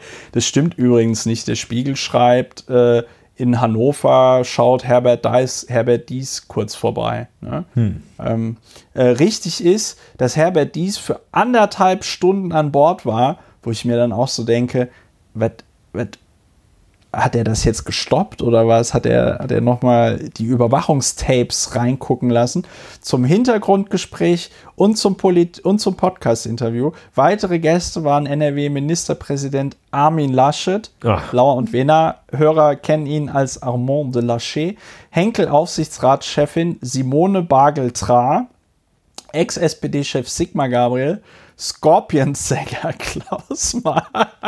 Diese ganze Niedersachsen-Posse da. Ja, es ist echt so Niedersachsen-Connection. Äh, die Fridays for Future-Aktivistin. Und was ich auch schlecht finde, bei Herbert Dies wusste er noch, wie lange der da war. Bei Armin Laschet, Simone Bargel-Tra, Sigmar Gabriel, Klaus Meine die Fridays for Future Aktivistin Carla Remzma, Niedersachsens Wirtschaftsministerin Bernd Altusmann, junge Unionschef Tillmann Kuban und der Hannoveraner Oberbürgermeister Belet Onay. So, dass ja, da nicht sauber. steht, wie lange, wie viele. So, das heißt, die sind doch alle in, die sind doch alle in Hannover dazu gestiegen. Ja, beziehungsweise das Schiff wurde anscheinend bei Bonn gebaut. Ich könnte mir vorstellen, dass Armand de Lachey als Landesfürst mal kurz in Bonn vorbeigeschaut hat. Die anderen, die sind doch alle äh, in Hannover dazu gestiegen, oder? Würde ich jetzt sagen. Fest davon aus, ja. Also, so. ähm, ich meine, dass wir dazu, dass dazu jetzt das Nötige und das Mögliche gesagt ist. Ja. Ich denke auch, aber ich finde, je, mehr, je länger ich das hier ähm, äh, ich ich habe, ich habe, äh, ich bin tatsächlich. Es ist wie ein Autounfall. Man muss da, ich weiß, du willst aufhören, aber ich muss noch eines kurz Nein, sagen. so will ich das nicht sehen. Ich möchte aber von diesem Thema gerne runter. Ja, ich weiß, aber es ist, es wird halt immer besser. Über 180 Personen haben Interesse an einem Aktieninvestment von mindestens 100.000 Euro bekundet. Davon haben bisher 128 Interessenten das Non-Disclosure Agreement unterschrieben, das die Voraussetzung für die Einsicht in das Wertgutachten einer Wirtschaftsprüfungsgesellschaft und die Businesspläne von Media Pioneer ist. Hm. Also.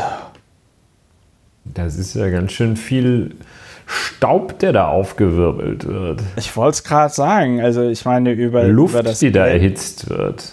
Über das Geld, was du, was du über eine Milliarde Lauer und Wener Hörerinnen haben sich schon überlegt, einen Dauerauftrag einzurichten. Das ja. ist anstrengend, ne? Ja, dabei kann Herr Steingart ja auf durchaus sehr beachtliche Leistungen in seiner Vita zurückblicken und ja, das ist ja, es ist fast auch ein bisschen, es scheint auch fast ein bisschen traurig zu sein, dass er da es so. Es ist traurig. So eine große, so irgendwie so eine große, ja, so, so viel Luft eben so stark erhitzt, statt weiterhin die Sachen, seriöse Sachen zu machen. Das ist Im so ein Spiegel? bisschen auch, ja, äh, es erinnert äh, an an andere Leute, die irgendwie auf durchaus Beachtliches schauen können und dann versemmeln es. Ne? Also so, so diese ja. Methode Schröder. Ne? Äh, ja. Also kannst du nicht mehr stehen, wie man will. Und viele fanden ihn mit beachtlichen Argumenten schon immer irgendwie ein bisschen prollig und sowas. Aber ich meine, immerhin hat er das geschafft, eine, eine sozialdemokratisch geführte Bundesregierung zu bilden. Das äh, ist ja ein, ein wirkliches, der letzte wahrscheinlich, ähm, Mohikaner. Und der dann auch auf so, so, so Abwe Abwege gerät. Und das scheint äh, bei Herrn Steingart auch zu befürchten oder irgendwie nahe zu liegen, dass der dann ja, der, so, der so ausbricht und irgendwo, was, da, da, ist dann irgendwas passiert wahrscheinlich, was ja, wir auch nicht wissen. sich radikalisiert zu haben irgendwie über die letzten Jahre. Das ist auch die, ähm, also im Spiegel steht drin, ich meine, das sind natürlich, wenn du solche Sätze über dich im Spiegel liest, das stirbst du natürlich, das ist halt super gemein. Ich kann mir sehr gut vorstellen, wie dieser Gabor Steingart wahrscheinlich komplett explodiert ist ähm, als er diesen Artikel gelesen hat, zumal es ja auch noch von dem Blatt kommt, wo er früher selber gearbeitet hat und selber wahrscheinlich gerne mal irgendwie Chefredakteur gewesen wäre. Wobei war der nicht sogar Chefredakteur? Nein, der war Leiter des, äh, Hauptstadt, des Hauptstadtbüros. So, und, ähm, und äh, äh, Leiter des Büros in Washington. Also. Und, und ja, ja, von Steingart stand ja diese 2008 geschriebene Dieser Kommentar ist nicht gut gealtert. Von Steingart stammt ja diese 2008er Einschätzung, warum es Barack Obama niemals schaffen wird, amerikanischer Präsident zu werden. Gut, das war vielleicht nicht that, that didn't age well. Aber im Spiegel steht ja auch drin, dass Steingart wohl sehr unter dem Bedeutungsverlust leide. Er ist halt eben nicht mehr der äh, Chefredakteur vom Handelsblatt oder der Leiter des äh, äh, Berliner, ähm, jetzt hätte ich schon Hauptstadtstudios gesagt, des Berliner Büros des Spiegel, sondern er ist jetzt halt nur noch dieser komische Podcaster. Ne? Tja. Ein ehrenwerter, Diese, eine ehrenwerte Tätigkeit, so. Eine sehr ehrenwerte Tätigkeit, aber ich nehme mal an, dass in der Welt, in der Gabor Steingart aufgewachsen ist, ähm, hat, haben Podcasts, das ist noch immer so ein komisches junge Leute-Ding. Ja, es ist äh, nicht die, es ist nicht die Printausgabe der Washington Post, ein Podcast, das muss man sagen. Ja. Ja, ja, Oder der ja. New York Times. Ja, failing New York Times. Ja, Okay. Aber über den reden wir heute nicht mehr. Nein, über den reden wir auch nicht. Den ignorieren wir jetzt auch mal eine Runde. Den ignorieren wir auch mal eine Runde. Äh, das sind wir immun jetzt gegen den. Maybe I'm immune. So, Ulrich, äh, ich habe ich hab gehört, du willst aufhören heute, für heute zumindest. Ich bin bereit, es hier an dieser Stelle bei dem Gesagten zu belassen, ja. Ich will aufhören, das klingt so, das klingt so unfreundlich. Dabei meine ich eigentlich, wie gesagt, ich denke. Du, es gibt ja auch andere Podcasts hier, wie, wie zum Beispiel wie dieser von der Zeit, da telefonieren die ja irgendwie drei Jahre miteinander und machen das zum Prinzip, einfach so lange ähm, zu podcasten, bis man vor Ermüdung stirbt oder so. Das sollte nicht geschehen.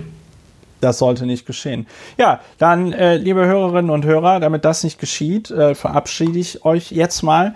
Äh, das war heute eine etwas nachdenkliche Lauer und Wiener Sendung. Die Themen waren auch gar nicht so schön oder so zum Lachen. Äh, ich hoffe, es hat euch dennoch geholfen, sie ein bisschen zu bewältigen, dadurch, dass wir über sie geredet haben. Vielleicht habt ihr auch das eine oder andere gelernt. Wenn ihr diesen Podcast unterstützen möchtet, die Informationen, wie ihr es tun könnt, stehen auf der Webseite. Nehmt euch die Zeit und richtet zum Beispiel einen Dauerauftrag ein. Und dann wünsche ich euch eine schöne Restwoche und alles Gute. Passt auf euch auf, tragt Maske, bleibt gesund und dann hören wir uns demnächst wieder bei Lauer und Wena, Deutschlands bestem Ernährungs- und Sex-Podcast. Ja, tschüss. Richtig, tschüss.